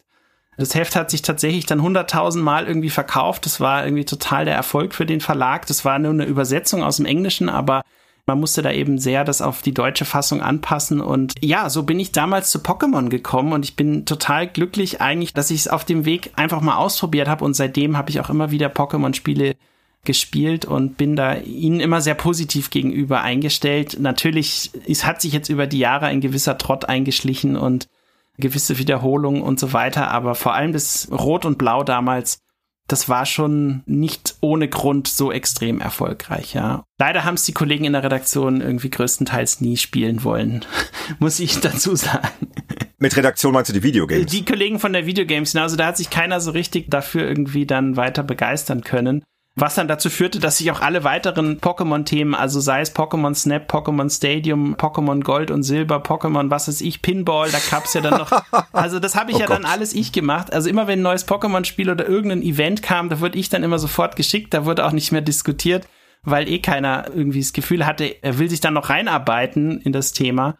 Genau, aber das war so etwas, was einem ja so aufgezwungen wurde fast schon und wo man auch selber dachte oder ich dachte, es passt halt überhaupt nicht zu mir, aber am Ende hat's halt doch gepasst und noch heute schaue ich mir gerne neue Pokémon-Spiele an. Also es wird wahrscheinlich auch so bleiben. Und Sönke, daher kommt der Spitzname Sankamon. Richtig, ja, genau. Oh mein Gott. Woher hast du den eigentlich? Ich glaube, es war entweder der Roland in der Redaktion oder der Ralf Karels, einer von beiden, mhm. hatte mal diesen Begriff irgendwie gewählt, weil ja Sanka mein Spitzname ist und dann haben die halt Sankamon draus gemacht und das fanden alle so gut, dass es zumindest der Roland, wenn ich ihn irgendwo mal auf dem Event treffe, bis heute sagt zu mir. Ja, das macht er heute noch, ne? Irgendwelche Fotos hat er schon gepostet. A Wild Sankamon appears. Ja, genau, genau. Aus Los Angeles im Bus oder so vor ein paar Jahren. Ja, genau. So da, da sind wir uns auf der E3 über den Weg gelaufen, ja. Nee, das kam tatsächlich daher und wie man sich doch täuschen kann, ja. Und das gilt übrigens auch noch für zwei andere Spiele, aber die bespreche ich dann oder erzähle ich kurz noch drüber, wenn ihr auch ein paar Beispiele genannt habt. Ich hätte ein schönes Kontrastprogramm zu deinem Pokémon-Beispiel. Weil du ja gerade meintest, du warst dann mehr so die Ego-Shooter gewohnt. Und wie alt warst du da, wo du die gespielt hast, diese besten Pokémons? Ja, wie alt war ich da? Ich glaube 22 oder so. Ja, ja, genau. Ein gestandener Mann sozusagen. Ich meine, mein Beispiel, da war ich bisschen jünger, da war ich 16. Und das war ein Spiel, wo ich im Vorfeld dachte, das wird Schrott werden. Weil das eine Art von Spiele war, wo ich gewohnt war, dass das Schrott ist. Und weshalb ich auch mit dieser Art vom Spiel, mit so einem Setting gar nichts anfangen konnte, total Berührungsängste hatte, weil ich nämlich im Gegensatz zu dir schon mehr so noch so eine lange Zeit, so eine Phase hatte, wo ich mehr so diese knuddeligen Kuscheljumpenruns mit irgendwelchen niedlichen Figuren mochte. Mhm. Und dann kam das erste Doom. Ah, Doom. Yes. Dazu muss man wissen, ich bin ja, wie gesagt, mit so der Happy Computer und der Powerplay aufgewachsen und also Lehnhardt, Schneider, Locker, Gaksch, so diese Riege. Und die haben jetzt so Spiele mit einer erhöhten Gewaltdarstellung schon eher kritisch beäugelt. Und wie ich die erste Doom-Demo gespielt habe, also das ist noch die, wo die Gegner sich nicht bewegt haben, da war ich mir so sicher, das wird das schlechteste Spiel des Jahres. Das ist ein reines Eye-Candy-Ding. Das sah grafisch natürlich super aus, aber ich kannte ja allein aus der Amiga-Zeit so viele Spiele mit toller Grafik, die Schrott waren. Und ich war mir so sicher, Doom wird genau dasselbe sein. Und dann spiele ich die erste Shareware-Episode. Und also ungelogen, wenn ich jetzt mit den ganzen zusätzlichen Levels und Mods, ich habe ja selbst Levels sogar erstellt irgendwann, wenn ich das alles zusammenrechne, dürfte das erste Doom das Spiel sein, was ich persönlich am längsten und am ausführlichsten gespielt habe in meinem ganzen verdammten Leben. Und wo du die meisten Level gebaut hast, vermutlich. Das auch, ja. Ich habe sogar mein Haus nachgebaut übrigens. War damals mein Haus, ist heute immer noch mein Haus. Von der Spielbarkeit hat's mich umgehauen. Es hat mich extrem geflasht, dass ein Spiel mit einem so dumpfen Prinzip ein so unfassbar gutes Leveldesign haben kann, mit Verwinklungen, Verzweigungen, wo sich jeder Level anders angefühlt hat. Es hat mich geflasht, dass es nur sieben Gegner, nur sieben Waffen gab, aber jedes hatte seinen eigenen Sinn. Es war nicht einfach nur, dass eine Waffe ein bisschen stärker wie die andere, so wie das bei heutigen Shootern gern der Fall ist. Nein, die eine Waffe, da musste man vorhalten, bei der anderen Waffe da musste man gucken, dass man nicht in der Nähe ist, wenn sie explodiert, also Rakete oder sowas. Der eine Gegner ist geflogen, der andere ist direkt auf einen zugeschossen, der nächste wiederum hat mit Feuerbällen geworfen, denen man ausweichen konnte. Es steckte so unfassbar viel drin in einem Spiel, was mich auf den ersten Blick einfach nur aufgrund seines dumpfen Gore- und Blutsplatters abgeschreckt hatte, weil ich das nicht gewohnt war, dass ein Spiel so gut sein kann. Doom war toll. Auch die Levelarchitektur, ne? Ja, unfassbar, unfassbar, ja. Das ist übrigens mein zweites Lieblingsspiel aller Zeiten. Platz zwei. Also wir wollen wirklich diese Liste mal sehen mit diesen Lieblingsspielen, ja, ja. Andy. Die müssen wir sehen. Du, da mach mal irgendwann mal eine Folge drüber, da packst du mal aus, weil das ist ja eine epische Liste. Also mit einer riesigen Datenbank. Eine Folge? Oder mehrere Folgen. Andys epische Lieblingsliste. ja. Nee, Doom war klasse. Ich spiele lustigerweise gerade noch Doom 64 in der PlayStation 4 Version. Ja, ist auch gut. Habe ich gerade gestern Abend gespielt. Ein paar Levels. Super. Das ist halt das klassische Doom eigentlich. Das ist ja eigentlich das echte Doom 3. Überhaupt, alle Doom-Teile sind gut. Alle Doom-Teile haben ihren eigenen Reiz. Ja, und es funktioniert auch immer noch, das Spielprinzip. Ist halt mega simpel, ne? Nicht nur das, sie erweitern es ja, sie verändern es ja ständig. Doom 3 ja. ist ja ein total anderes Doom, wie jetzt Doom Eternal. Aber es sind beides großartige Spiele für sich betrachtet. Kann ich nur beipflichten, ein sehr gutes Beispiel. Und dann bleiben wir doch direkt nochmal in der Retro-Ecke und gehen noch ein bisschen weiter zurück. Ich bin ja heute irgendwie im Jahr 1990 hängen geblieben. Keine Ahnung wieso. Da kam ein Strategiespiel für den Amiga und für den PC raus und das war Wer weiß es? Äh, Battle Isle. Das war 91. Battle Isle war auch so eins, hat mich nicht ganz so überzeugt, können wir vielleicht auch nochmal drüber sprechen. Es war Warlords. Ah ja. Das war ein Rundenstrategiespiel, so mit Fantasy-Setting.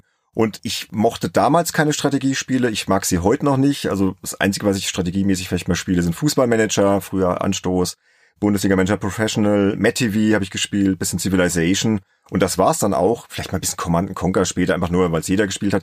Aber sonst Strategiegenre nix für mich. Aber Warlords, das habe ich wirklich geliebt. Das kam damals total überraschend irgendwie bei mir an, wie es halt so ist, ne? Das Kettenbox irgendwo in die Hand gedrückt bekommen und dann durchgeguckt, so hier Warlords mal reingeschoben. Und das war ein Spiel von einem australischen Studio von SSG. Und da muss man mit einem Clan gegen sieben weitere Clans auf einer grafisch recht simplen, aber wirklich sehr schön übersichtlichen Karte um die Vorherrschaft des Reiches Illuria streiten. Und dann schickt man halt typische Fantasy-Einheiten in die Schlacht, Elfen, Zauberer, Ritter und so weiter, erobert Burgen. Und das war spielerisch sehr, sehr simpel eigentlich, aber einfach sehr durchdacht und richtig klasse und hat mich total gefesselt. Und ich hatte eh schon immer so ein Fantasy-Fable und dann gab's noch so einen Hot-Seat-Modus für bis zu acht Spieler, kommt man dann nacheinander seine Runden planen und miteinander spielen, habe ich noch mit zwei Kumpels gespielt und das war eine richtige Überraschung und finde ich heute noch gut. Ja, ich habe jetzt auch mal für die Folge noch mal kurz angeschaut und kann ich sehr empfehlen, wer das nicht kennt. Und ich habe auch noch mal einen Podcast extra gehört, da muss ich ein bisschen Werbung für die Kollegen von Stay Forever machen. Die haben noch eine sehr schöne Folge zu aufgenommen, die wird auch verlinkt. Die ergründen sehr schön so die Faszination hinter Warlords und das hat ja noch diverse Nachfolger bekommen und kann ich euch nur ans Herz legen. Falls ihr die Folge noch nicht gehört habt, ruhig mal reinhören. Also das wäre so noch ein Beispiel von mir. Ja, ich habe tatsächlich auch noch ein sehr interessantes Beispiel. Mir ging es so ein bisschen wie Andy Allerdings zu einer späteren Zeit, ich konnte mich nie so richtig mit richtigen Horrorspielen. Also Doom war für mich jetzt klar, es ist irgendwie blutig und man ballert rum und so, aber es ist halt in dem Sinne nicht richtig gruselig. Außer das Kampf gegen den Cyber-Demon, der hat mir viel Angst bereitet. ja, genau, aber es ist ein düsterer Shooter halt, ne? Aber es ist halt kein klassisches Horrorspiel und konnte damit irgendwie mit Horrorspielen konnte ich nie so richtig was anfangen. Ne? Ich habe da einfach keinen Bock drauf gehabt. Ich guck auch selber nicht Horrorfilme und so. Aber dann kam halt irgendwann mal von einem Kunden eine Anfrage, ja, hättest du mal Lust für uns nach Hamburg zu fliegen? Capcom hat uns da eingeladen. Resident Evil Revelations 2 hast du Lust, das irgendwie für uns zu machen? Und ich hatte da gerade Zeit und hatte irgendwie einen guten Draht zu diesem Kunden. In dem Fall war das halt und hab's auch immer noch play3.de und hab gesagt, okay, klar, mache ich, schaue ich mir an. Ich bin jetzt selber nicht so der Horrorfan, aber ich, kann ja mal reingucken. Und dann bin ich da hingefahren, hab mir das angeschaut, fand's tatsächlich ganz interessant, hab dann eine Preview dazu gemacht und dann das Spiel, weil es im Koop spielbar war, mit meinem Schwager dann auch durchgespielt aber auch da war es so, das ganze Horrorthema war mir dann schon ein bisschen näher gekommen, aber so richtig Bock auf Horrorsachen hatte ich dann irgendwie immer noch nicht. Und dann kam Resident Evil 7. Hm. Und da war ich mir auch noch nicht so sicher, hm, sollst du das jetzt spielen oder nicht? Und dann kam genau von dem Kunden, weil sie ja wussten, dass ich Revelations für sie gemacht hatte, auch nochmal die Anfrage, hey, hast du nicht Lust, ein dreiteiliges Preview-Special zu machen, wo du Schritt für Schritt erklärst, was in den ersten drei Stunden des Spiels passiert? Wir wollen das mal ausprobieren, wie das als Artikel bei uns ankommt. Und dann hieß es am Ende Herzrasen im Horrorhaus, ne? Also nie gedacht, dass ich mal sowas schreiben würde. Und dann ging es halt auch echt ordentlich zur Sache, ne? Weil ihr wisst ja selber, Resi 7 geht's halt voll ab mhm. in jeder Hinsicht. Es beginnt schon mit dieser Szene da am Tisch, mit dem Essen, was da aufgetischt wird und so weiter. Und ich war mir immer noch beim Spielen über Stunden hinweg, war ich mir nicht sicher, ob ich es weiterspielen soll. Aber ich musste ja, weil ich ja diese Beschreibung machen musste, was da passiert. Und je intensiver ich das dann beschrieben habe, desto mehr habe ich den Schrecken vor dem Ganzen verloren und seitdem, ja, spiele ich halt gern Resident Evil Spiele, sagen wir es mal so. Und hab's dann auch sogar noch in VR ausprobiert, ein paar Stunden, wobei das dann schon nochmal eine Stufe krasser war, weil dann die Gegner irgendwie plötzlich hinter dir stehen und alles ist von den Dimensionen viel größer und so. Ich weiß nicht, Andy, ob du es mal in VR gespielt hast. Nee, das habe ich mir nicht getraut. Bei Horrorspielen. Resi in VR ist eine krasse Nummer, also ich sag's ich euch. Ich glaube, das ist grenzwertig. Ich liebe ja VR, aber Horrorspiele habe ich mich ehrlich gesagt noch nicht getraut. Aber ich habe da mal eine Theorie und ich würde gerne mal wissen, was ihr davon haltet. Ich habe die Theorie, dass das Resident Evil in dieser Form, wie es letztendlich dann erschienen ist und was Capcom draus gemacht hat, dass das nie so zustande gekommen wäre, wenn Konami nicht das PT gemacht hätte und eingestampft hätte. Weil ich sehe so viele Parallelen. Ja, ja, das kann sehr gut sein, ja. Zwischen der PT-Demo und Resident Evil 7. Ich habe wirklich den Verdacht, Capcom hat das gesehen, hat gesagt, das ist eine geile Idee, dann hat Capcom das eingestampft, dann hat Capcom sich gedacht, okay, wir machen unser eigenes PT und hat das Resident Evil 7 genannt. Ja, gar nicht so unwahrscheinlich. Weil so mit der Atmosphäre gerade am Anfang und so, auch dass es ja das erste Resident Evil aus einer Ego-Perspektive und sowas ist. Mhm. Das ist ja Wahnsinn, dass die wirklich diese Kultserie dreimal komplett neu gestartet haben und gerade der Neustart war jedes Mal fantastisch. Also eins, vier und sieben. Ich bin gespannt, was aus dem Neuner wird. Ja, ich bin auch gespannt. Bei Village, da war ich ein bisschen mehr kritischer, aber gut, okay. Irgend dieses Jahr bin ich irgendwie ein bisschen kritischer wie sonst, aber egal. Die haben das bestimmt gespielt, PT. Ganz sicher. Aber du wolltest weitermachen. Ich hätte noch ein Trio anzubieten von Spielen, die zum Teil eigentlich zum Genre angehören, das ich mag, aber nicht zu diesem spezifischen Subgenre. Das ist zum einen Shining Force und Shining the Holy Ark. Also ist auch etwas wieder mehr aus meiner Kind-Jugendzeit. Ich bin kein großer Fan von Strategie-Rollenspielen, weil ich einfach nicht gut da drin bin. Aber Shining Force hat mich von der Atmosphäre unglaublich geflasht gehabt. Und Shining the Holy Ark, ich meine, ich mag eigentlich Rollenspiele. Und gerade auch so die älteren, aber ich war nie ein großer Fan von diesen Dungeon-Crawlern wie The Bard's Tale oder Dungeon Master. Ich hatte vor denen großen Respekt, aber ich habe die nie so krass gespielt, dass ich richtig persönlichen Spielspaß damit hatte. Und Shining the Holy Ark, also vielleicht lag es am Musiker, Motoi Sakuraba hat bei beiden Titeln Musik zugeschrieben und hat mich damit sehr gefangen genommen.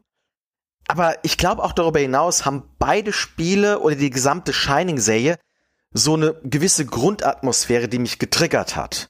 Und das ärgert mich ein bisschen, dass ich bei den anderen Titeln, da gibt's ja ganz viele Teile noch, die danach kamen, dass ich nie die Zeit hatte, mir die gescheit anzuschauen.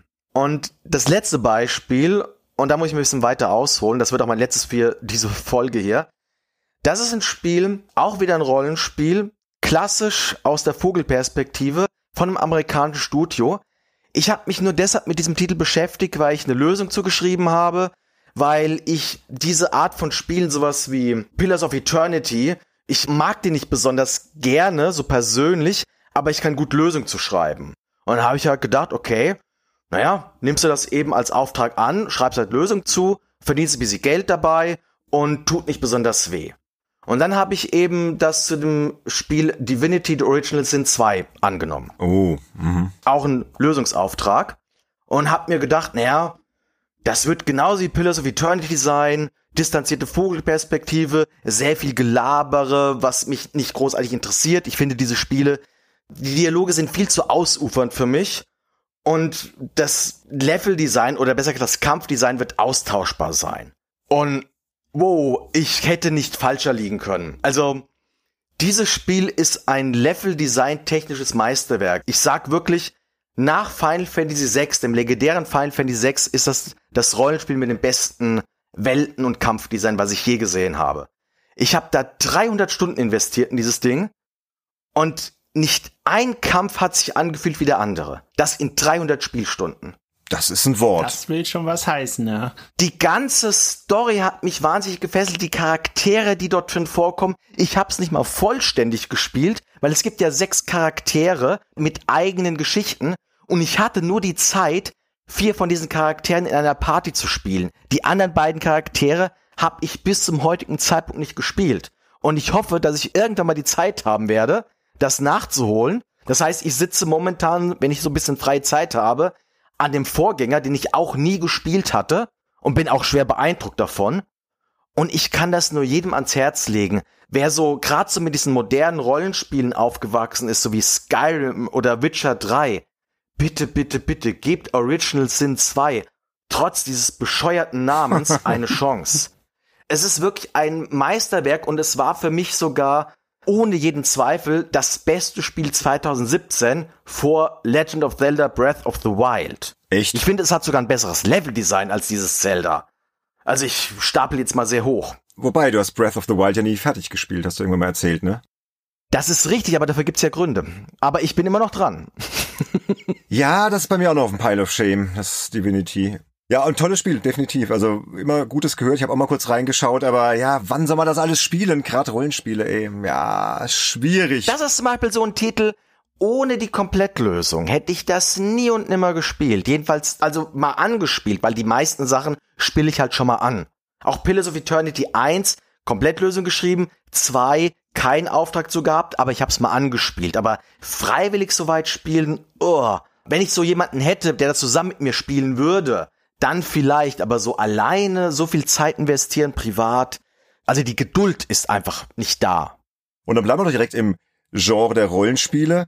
Bei mir war das so ähnlich wie bei dir. Und zwar war ich schon immer Rollenspiel-Fan und hatte aber bis 1997 immer nur so klassische Fantasy-Rollenspiele gespielt. Zum Beispiel die frühen Ultimas auf dem C64 oder Champions of Kryn habe ich sehr gern gespielt, SSI-Spiel. Oder eben auch so Sachen wie Eye of the Beholder, Dungeon Crawler, ne? Also typische Fantasy-Sachen. Und mit japanischen Rollenspielen und cooler Augenlook konnte ich überhaupt nichts anfangen. Und dann kam ein Spiel 1997 und da ging es wahrscheinlich auch anderen so, Final Fantasy VII. Ja, weil das war so ein Spiel, das musste man halt einfach spielen. Das wurde so abgefeiert damals in der Szene und PlayStation Hit Nummer eins und so. Und ja, es war absolut brillant. Ja, hat mich total gefesselt und auch heute noch ein Spiel, das tief in meinem Herzen ist. Ne? Und ich sag nur Eris und so falls es jemand jetzt nicht gespielt hat, was mit Eris passiert, wollen wir jetzt nicht ausbreiten, aber es waren tragische Momente und war einfach ein tolles Spiel, also dieses typische Final Fantasy Spielprinzip, was ich ja noch gar nicht kannte, ja. Und durch Final Fantasy VII bin ich dann auf die Final Fantasy Reihe gekommen und habe dann halt auch in der Folgezeit dann Final Fantasy 8 bis 10 gespielt, hatte da jede Menge Spaß mit und habe dann eben auch für den Job irgendwann endlich Final Fantasy 6 nachgeholt und jetzt mittlerweile sogar durchgespielt auf dem SNES Classic Mini, da ist das ja drauf, hab's dann vor zwei Jahren für mein erstes Mal für die Artikelreihe für PC Games angefangen zu spielen, hat's glaube ich damals so um die 30 Stunden gespielt, hab's jetzt vor kurzem beendet und es ist ja so ein tolles Spiel, da könnte man ja auch ganze Podcast-Folgen drüber machen, oder Andy? Final Fantasy VI ist... Ist auf Platz drei meiner Lieblingsspiele. Ja, siehst du. Jedenfalls durch die Final Fantasy-Reihe und vor allem sieben bin ich dann halt auf dieses Genre gekommen und hab dann so im Laufe der Jahre doch noch andere Genrevertreter kennengelernt, weil ich dann im Job gesagt habe, komm, ich stelle mich gern zur Verfügung, habe dann zum Beispiel Lost Odyssey getestet für die Xbox 360, für die GamePro damals. War auch ein sehr, sehr schönes Japan-Rollenspiel oder so Sachen wie Eternal Sonata, die ich wahrscheinlich niemals angefasst hätte. Dieses Musik-Rollenspiel nenne ich mal, ne, wo du dann irgendwie Frédéric Chopins Leben nachspielst, ne, und das war echt ein tolles Spiel auch, ja. Und jetzt habe ich halt noch ziemlich viele Titel, die ich nachzuholen habe. Zum Beispiel habe ich jetzt endlich mit Chrono Cross jetzt erst angefangen, ich gebe es zu. Aber man muss ja irgendwann mal loslegen. Oder Persona 5 würde ich gerne mal spielen, Dragon Quest 11. Oh, das muss ich auch noch durchspielen. Das ist ganz oben auf meinem Pile of Shame. Genau, da habe ich, glaube ich, jetzt 10, 15 Stunden investiert und ich weiß, ich bin am Anfang. Ja, und das verdanke ich letztendlich alles Final Fantasy 7. Das hat so ein bisschen, ja, meine Scheuklappen dann halt abgelegt. Und das Lustige ist, wenn ich so an diese PlayStation 1 Zeit denke, da gab's noch jede Menge andere Spiele, die mir eingefallen sind. Ich weiß nicht, warum es jetzt gerade diese Zeit ist. Zähle sie jetzt ganz kurz auf. Formel 1 97, ja habe ich viel gespielt, Gran Turismo 1 und Colin McRae Rally 1 und das waren ja alles Rennspiele mit einem echten Simulationscharakter und das hat mich vorher überhaupt nicht interessiert, weil ich bin eigentlich so mit Lotus 2 auf Amiga groß geworden oder Outrun und so Geschichten. Das ist total hängen geblieben aus der Playstation-Zeit und da war ich dann auf einmal offen für solche Spiele. Ich weiß nicht warum. War so diese Aufbruchszeit, 3D-Grafik oder auch das, was du vorhin schon genannt hast, Driver, hat mich total umgehauen. Muscle Cars, Verfolgungsjagden, war eigentlich nie so mein Ding oder so diese typischen 70er-Jahre-Filme, war ja so ein bisschen in dem Stil. Hat mich eigentlich nie so gejuckt, aber das Spiel fand ich total toll. Also das ist auch noch ein Beispiel. Genau. Habt ihr noch was? Weil sonst hätte ich noch zum Schluss ein allerletztes. Ich bin fertig. Also ich finde, Bene, was du gesagt hast, vor allem so diese ganze Japan-Thematik, da ging es mir eine Zeit lang auch so, vor allem diese Souls-like-Spiele, die ja auch im Grunde genommen japanische Wurzeln haben, damit konnte ich eigentlich nie so richtig was anfangen. Also ich weiß noch, hier der Burda Verlag hat ein Sonderheft gemacht zum Thema Gaming und da war ich auch einer der Autoren und dann gab es ein Event zu Dark Souls 3 in Hamburg. Ausgerechnet in einer Kirche haben sie diesen Event gemacht. Ja, keine Ahnung, wer sich das hat einfallen lassen, aber es hatte zumindest architekturtechnisch super gepasst zu dem, was auch im Spiel so vorkommt. Ich bin da hingefahren, ich habe das Spiel mehrere Stunden gespielt. Ich war größtenteils frustriert, weil ich links und rechts neben mir zwei absolute Cracks hatte, die wirklich sich in Rekordtempo durch alles durchgeschnetzelt haben, während ich immer noch am zweiten Boss irgendwie festhing. Und ja, es war ein ziemlich frustrierendes Erlebnis und für mich war da eigentlich klar so, hm, mit diesen Souls-Spielen wirst du eigentlich nicht so warm. Ja, ich habe dann natürlich klar dann doch noch letztendlich das Ende der Demo gesehen mit Tipps und Hilfen von anderen irgendwie. Aber ich war mir nie so sicher. Ich habe mich aber auch nie so akribisch damit auseinandergesetzt und dachte mir so, eigentlich ist es irgendwie auch schade, weil die Spiele ja doch sehr, sehr großes Fanpublikum haben und super ankommen. Und dann kam eine Anfrage von den Kollegen von M-Games, weil sie selber keine Zeit hatten, ob ich nicht zu Bandai Namco nach Frankfurt fahren könnte ein Spiel namens Code Vein anzugucken. Da war wieder klar, okay, das geht wieder in diese Souls-like-Ecke, dann noch mit Japan-Einflüssen und Anime-Einflüssen kombiniert und irgendwie machst du das oder machst du nicht? Aber ich gedacht, ja klar, wenn ihr jetzt sonst keinen habt, mache ich es natürlich gern für euch. Und diesmal habe ich mir dann aber vorgenommen, versuchst du dich wirklich reinzufuchsen und versuchst wirklich mal so zu spielen, dass du möglichst wenig drauf gehst, dass du mehr auf dein Timing achtest, dass du die Gegner mehr beobachtest und so einfach spielst, wie man eben als Souls-Spieler dann letztendlich so seine Souls-Karriere anfängt und siehe da, es hat sofort geschnackelt, wie man hier in Bayern sagen würde und bin dann echt ziemlich gut in das Spiel reingekommen und habe Spaß damit gehabt und habe dann auch die Bosse irgendwie nacheinander platt gekriegt, denen man da so begegnen konnte.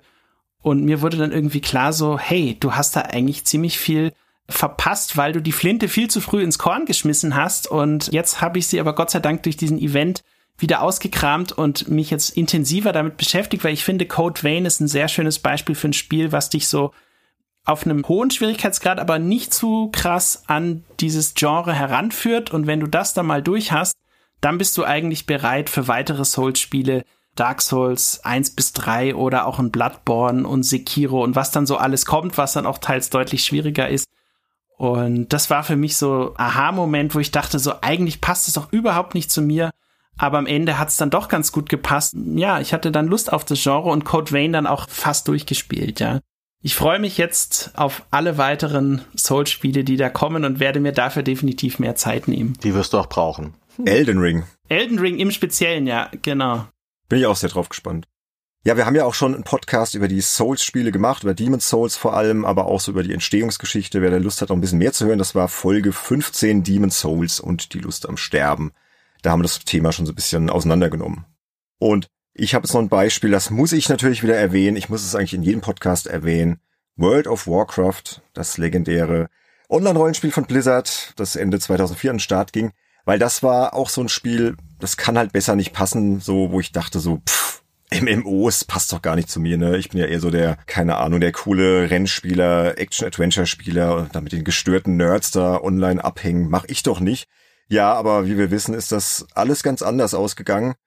Und da spare ich mir jetzt auch lange Worte, weil auch dazu haben wir schon einen Podcast aufgenommen, und zwar die Folge 4 World of Warcraft und andere Suchtgeständnisse. Da schildere ich ganz detailliert, was mich jetzt genau an World of Warcraft so fasziniert hat, wie das ausgeartet ist. Das war auch nicht nur alles positiv, aber wir wollen ja positiv bleiben deswegen direkt Negatives verdrängen. Das Schöne war, dass ich durch WoW, nachdem ich dann auch aufgehört habe zu spielen, auch andere MMOs kennengelernt habe. Und da bin ich auch sehr dankbar, weil es gibt ja noch viele andere coole MMOs. Ich habe dann zum Beispiel der Herr der Ringe Online ausprobiert oder auch Star Wars Knights of the Old Republic, hatte da auch eine sehr, sehr nette Gilde, habe Rift gespielt und vor allem dann auch später Destiny sehr, sehr viel. Habe da auch ganz viele coole Leute kennengelernt. Darunter ja auch den Nick, der unsere Episodencovers gestaltet. Also da bin ich sehr, sehr froh, dass mich dann World of Warcraft doch eines Besseren belehrt hat und ich, ja, auch wenn ich dachte, das passt niemals zu mir, dann doch gemerkt habe, dass MMOs doch ein ziemlich cooles Genre sein können, gerade wegen diesem Social-Aspekt. Und weil du einfach, ja, unfassbare Spielwelten vor dir hast und immer was zu tun hast. Und ich mag's immer noch. Und wenn ich mehr Zeit hätte, ich glaube, ich würde immer noch WoW spielen, aber ich darf ja nicht. Und wisst ihr was, Leute, was wir mal machen sollten, wirklich als Live-Sendung fast schon, wir laden uns alle Sea of Thieves runter, treffen uns zu einem bestimmten Zeitpunkt auf einem Server und spielen das drei Stunden. Glaubt es mir. Wir werden so einen Spaß haben, vor allem weil ihr beide das Spiel noch gar nicht so gut kennt. Und es wird so eine Gaudi und wir können das ja versuchen, live zu kommentieren, was wir da gerade so machen. Also ich stelle mir das total brillant vor. Das heißt, du willst jetzt Richtung YouTube gehen. Verstehe ich das richtig? nee, nur so eine Ausreißerfolge, wo wir praktisch uns selber beim Spielen in Audioformat kommentieren. Das gibt's auch noch nicht so oft, oder? So ein Audio-Let's Play oder sowas. Gibt's schon auch. Ja, müssen wir mal drüber sprechen. Also die Idee ist ganz interessant. Und das Spiel ist auf jeden Fall toll. Ich habe es ja auch schon gespielt. Also Sea of Thieves macht jede Menge Laune. Und wir drei, das wäre interessant, weil wir haben noch nie zusammen online gespielt. Das müssen wir echt mal nachholen. Geht doch gar nicht eigentlich. Ja, ja, ja, ja. Bist dabei, Andy, oder? Ich werde wahrscheinlich dazu gezwungen werden, ja. Oh ja, in diesem Fall schon. Ja, und du wolltest ja mit mir mal WoW Classic spielen, Andy. Hat man ja auch mal vor. Das wollte ich definitiv nicht. okay. Bei Sea of Thieves bin ich sofort dabei. Da mache ich auf alle Fälle mit. Ja, ich kann es ja mal versuchen. Naja, Leute, das waren jetzt jedenfalls jede Menge Beispiele, die wir jetzt hier in diese Blöcke gepackt haben. Ich glaube, wir könnten noch viel, viel, viel mehr auspacken, aber für den Moment lassen wir es mal so stehen und gehen in den letzten Block über, denn wir haben noch einige positive Überraschungen unserer Hörer rausgesucht.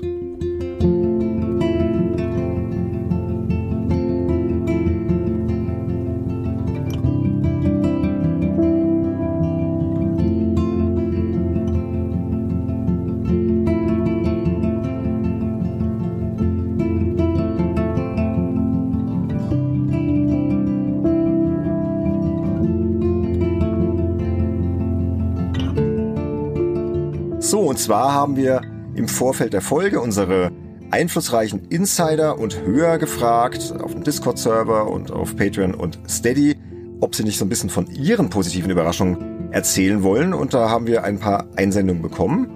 Und ich würde sagen, fangen wir direkt auch an. Ich übernehme mal die erste, die ist von dem Marcel Heseler. Der schreibt. Üblicherweise motivieren mich Open-World-Spiele selten dazu, allen vorhandenen Content abzuarbeiten seien es die wohlbekannten Ubisoft-Titel, Skyrim, sorry Benedikt, und selbst in Dragon Age Inquisition habe ich nicht alle Quests beendet, trotz großer Liebe für das Universum. Doch den schwedischen Avalanche Studios ist es mit ihrer 2015er Mad Max Adaption gelungen, mich bei der Stange zu halten.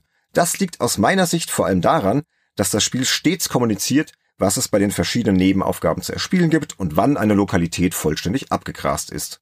Dadurch ergibt sich ein stetiges Gefühl von Fortschritt mit regelmäßigen Upgrades, wodurch sich auch permanent neue Möglichkeiten im Kampf ergeben. Das Resultat war, dass ich nach Abschluss eines Großteils der Nebenaufgaben nahezu maximal ausgerüstet war und mich dann geballt der blutrünstigen Rache-Story widmen konnte. Und das in einer, für ein verhältnismäßig kleines Studio, beeindruckenden Ödlandkulisse mit einem wuchtigen Kampfsystem sowie einer eigenständigen Geschichte, die zwar nicht innovativ ist, das Feeling der Filme aber perfekt einfängt. Obwohl ich großer Mad Max-Fan bin, habe ich mich dem Avalanche-Titel recht spät und mit zurückgeschraubten Erwartungen gewidmet. Im Endeffekt war es aber das erste Spiel seit langem und das letzte Spiel seitdem, das ich zu 99 Prozent durchgespielt habe. Und das eine Prozent, das fehlte leider auch nur aufgrund eines Bugs. Sehr schönes Beispiel. Vielen, vielen Dank, Marcel Heseler. Ich habe das Gefühl, dass die heutige Folge lauter Spiele ist, die ich mal zerrissen habe und die alle anderen toll finden. das kann sein, ja. Mad Max war für mich nämlich eine Enttäuschung, aber ich gönne es Marcel mehr denn je, weil es ist immer gut, wenn man ein Spiel toll findet und es ist nie gut, wenn man ein Spiel nicht toll findet. Und wir bleiben ja heute eh positiv. Natürlich. Alles positive Überraschung, ja. Total viel gut und so. Ja, genauso sieht es auch der Matthias Peitz, der hat uns auch ein Beispiel geschickt was ich jetzt mal vorlesen werde. Ist es eigentlich möglich, dass Spiele heutzutage noch positiv überraschen können?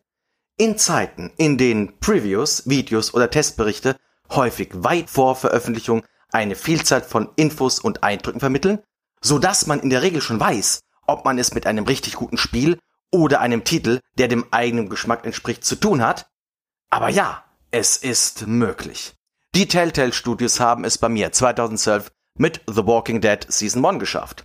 Ich hatte ein paar der vorherigen Titel der Firma gespielt, die teils ähnlich bis redundant waren. Etwa die Sam Max Seasons oder Tales of Monkey Island, die im Grunde nur ein nominelles Erbe antraten.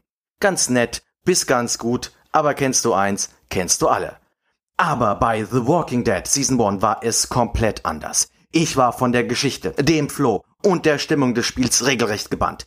Die Beziehung zwischen dem Mädchen Clementine und dem Verbrecher Lee war herausragend dargestellt. Die Entscheidungen wirkten bedeutungsschwer und die Dialoge, die Sprecher und die Musik haben ein großartiges atmosphärisches Gesamtpaket geschnürt.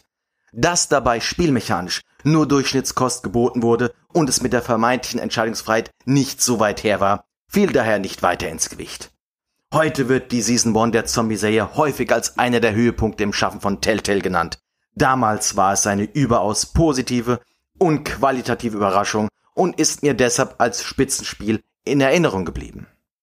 Auch ein sehr schönes Beispiel. Ging mir fast genauso, muss ich sagen. Nominelles Erbe, Tales of Monkey Island und die Sam Max Seasons waren grandios. Ha! Aber Walking Dead war auch ziemlich gut. Das war sehr, sehr gut. War das beste Spiel von Telltale. Ja, aber ist leider abgeflacht ne, im Laufe der Seasons. Die Telltale hat dann den Fehler gemacht, dass sie dann nur noch solche Spiele gemacht haben. Ich hätte mir halt gewünscht, sie machen halt abwechselnd sowas wie Walking Dead und sowas wie Sam Max, aber naja, wir wissen, wo das geändert hat. Ja, und wir bleiben ja positiv, deswegen ab zum nächsten Beitrag. Genau, wir haben nämlich kurz bevor wir die Aufnahme gestartet haben, noch einen dritten Beitrag reinbekommen. Benedikt, den hast du mir hier weitergeleitet von Tim Hildebrand. Und der wiederum schreibt, meine bessere Hälfte mag schnulzige Teenie-Dramen und ich Life is Strange. Macht keinen Unterschied. Das war aber nicht immer so. Den ersten Teil empfand ich als Telltale Trittbrettfahrer. Auf dringendes Anraten meines Kumpels habe ich mir die mittlerweile komplett erschienene Staffel schlussendlich doch gekauft. Was für eine Qual. Serienheldin Max geht auf die Kunsthochschule Blackwell Academy und führt belanglose Gespräche mit den blassestmöglichen Abziehbildern von Teenie-Klischees. Die eingebildete Zicke, der reiche Schnösel, das Mauerblümchen, sie sind alle da, alle. Schnarch. Max lernt dann aber die Zeit zu manipulieren und rettet so ihre entfremdete Freundin aus Kindertagen, Chloe. Sie ist der eigentliche Star von Life is Strange. Vorlaut, witzig, rebellisch und tragisch. Ihre Geschichte rund ums Verlassenwerden und in Einsamkeit zu verhärten, geht einfach ans Herz. Und die wieder auflebende Freundschaft mit Max ist zwar streckenweise unbeholfen cheesy, aber es wirkt. Warum? Es ist dieses Lebensabschnittsgefühl. Max und Chloe stecken zwischen kindlicher Unschuld und überlebensgroßen Drama. Sie stellen sich gegen Mörder, Betrüger, dem Bossmonster Pubertät und sogar gegen die Zeit selbst. Dazu läuft Indie-Folk, der das ganze Franchise in eine gewisse Grundmelancholie tunkt. Die schönen Momente sind vergänglich und bedürfen eines besonderen Platzes, um die Schattenseiten durchzustehen. Mit dieser Botschaft hätte ich bei meinem entnervten Gang durch Blackwell anfangs nie gerechnet. Ja, das schreibt der Tim zu seinem Überraschungsspiel Life is Strange und ich glaube, Benedikt, da kannst du ihm beipflichten, oder? Ah ja, das wisst ihr ja, dass ich das liebe. Wobei es für mich damals überhaupt keine Überraschung war, aber es hat der Vorteil, dann als Spielejournalist zu arbeiten. Ich habe es auf einer Gamescom schon weit vor Release gesehen. Da waren wir, glaube ich, auch zusammen, Sönke, damals. Muss 2014 gewesen sein. Und da hatte ich einen Termin bei Square Enix und hatte halt gewusst, okay, die, die zeigen da irgendwas. Life is Strange, soll irgend so ein Indie-Teil sein.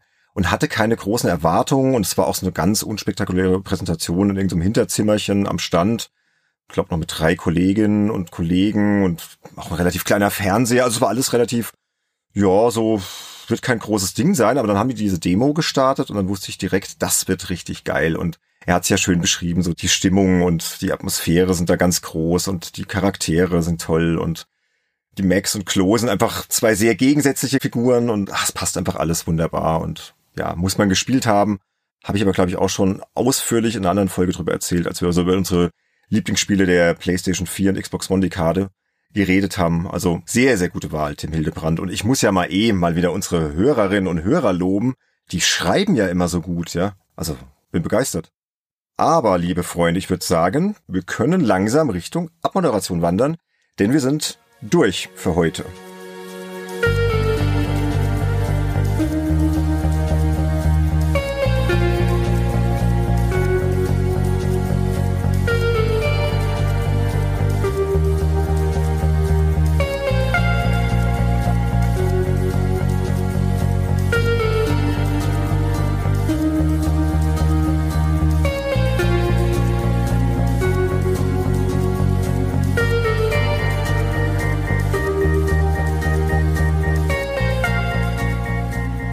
Liebe Hörerinnen und Hörer, jetzt seid ihr mal wieder an der Reihe. Ihr habt ja hier viele, viele Beispiele gehört. Es hat vielleicht auch die ein oder anderen Erinnerungen bei euch geweckt, aber uns würde natürlich auch noch interessieren, was ihr für positiven Gedanken und Erfahrungen habt mit Spielen, die ihr gespielt habt, bei denen ihr im Vorfeld nicht damit gerechnet hättet, dass die euch in irgendeiner Form abholen oder denen ihr eh keine Chance geben wolltet und habt das aus irgendeinem Grund doch getan. Da könnt ihr uns gerne bisschen was zu erzählen. Ja, könnt uns auch Feedback zu dieser Folge geben per Kommentar auf unserer Webseite www.spielejournalist.de oder via Social Media auf Twitter, Instagram oder Facebook oder am einfachsten direkt auf unserem Discord-Server, der übrigens immer besser besucht ist, was uns auch sehr, sehr freut. Und wir freuen uns natürlich auch immer über nette Rezensionen bei Apple Podcasts und schicke 5-Sterne-Bewertungen. Und wenn ihr uns so richtig was Gutes tun wollt, dann unterstützt uns gerne auf Patreon oder Steady und freut euch auf exklusive Games Insider Folgen. Und damit ist es natürlich auch wieder an der Zeit, unseren Unterstützerinnen auf Patreon und Steady zu danken. Sönke, übernehmen Sie. Ja, also Stand 27. September 2021 sind das folgende Unterstützer. Zum einen natürlich erstmal aus der Super Insider Klasse ab 25 Euro. Das ist einmal der Thomas Jeising, Toni Petzold, Christian Rode, Pascal Turin, Sascha und s. Paul. Also vielen, vielen Dank an euch und natürlich auch an die spendablen Insider, die mit 15 Euro dabei sind. Marcel Heseler, Christian Reitemeyer und Lazy Lad. Und dann haben wir noch die Klasse der einflussreichen Insider, die ab 9 Euro dabei sind. Das ist einmal der Steffen Henne, Telespieltumult, Berthold Meyer, Sotis Spielwiese, Christian Wilken, Tobias Schubert, Matthias Peitz, Sebastian Essner, Nick Stabel, Sebastian Hamers, Falkener, Fabian Polken, Tim Hildebrand, den wir gerade gehört haben, und The Dudelino. Also vielen Dank auch an euch und natürlich auch an alle, die in kleineren Unterstützerklassen dabei sind. Vielen Dank, dass ihr da so aktiv mitmacht und wir schauen mal, wie sich das alles weiterentwickelt, aber das sieht doch schon ganz gut aus. Und Benedikt hat als Teaser für euch alle auch gleich schon ein paar Infos auf die nächste Folge. Genau. Das wäre dann auch eine reine Unterstützerfolge, die Folge 37, die erscheint am Freitag, den 15. Oktober 2021. Und das wird vor allem eine Folge sein für die Nintendo-Fans unter euch, aber auch für alle, die sich für Videospielhistorie interessieren. Denn der GameCube feiert in diesen Tagen seinen 20. Geburtstag und wir werden da kräftig mitfeiern und diese Folge der Nintendo-Konsole widmen und alles, was damit zusammenhängt. Und Folge 38 ist dann wieder für alle im offenen Feed zu hören und zwar ab Freitag, den 22. Oktober 2021. Da wird es wieder einen äußerst interessanten Gast geben. Wir verraten jetzt noch nicht, wer das ist. Der ist jedenfalls in der Spielebranche irgendwo zwischen Kultur, Wissenschaft und Games PR unterwegs und das wird ein sehr, sehr interessanter Gast. So, und dann sind wir durch für heute. Andy Sönke hat sehr viel Spaß gemacht. Es war vor allem so schön positiv. Ich fühle mich richtig gut und entspannt jetzt und werde jetzt Deathloop weiterhin eine zweite Chance geben und bin gespannt, wie es weitergeht. Und ja, ich hoffe, ihr da draußen hattet auch ein bisschen Spaß. Vielen Dank fürs Zuhören. Macht's gut, bleibt stabil und bis bald. Dankeschön, bis bald. Tschüss. Tschüss. Ciao, ciao.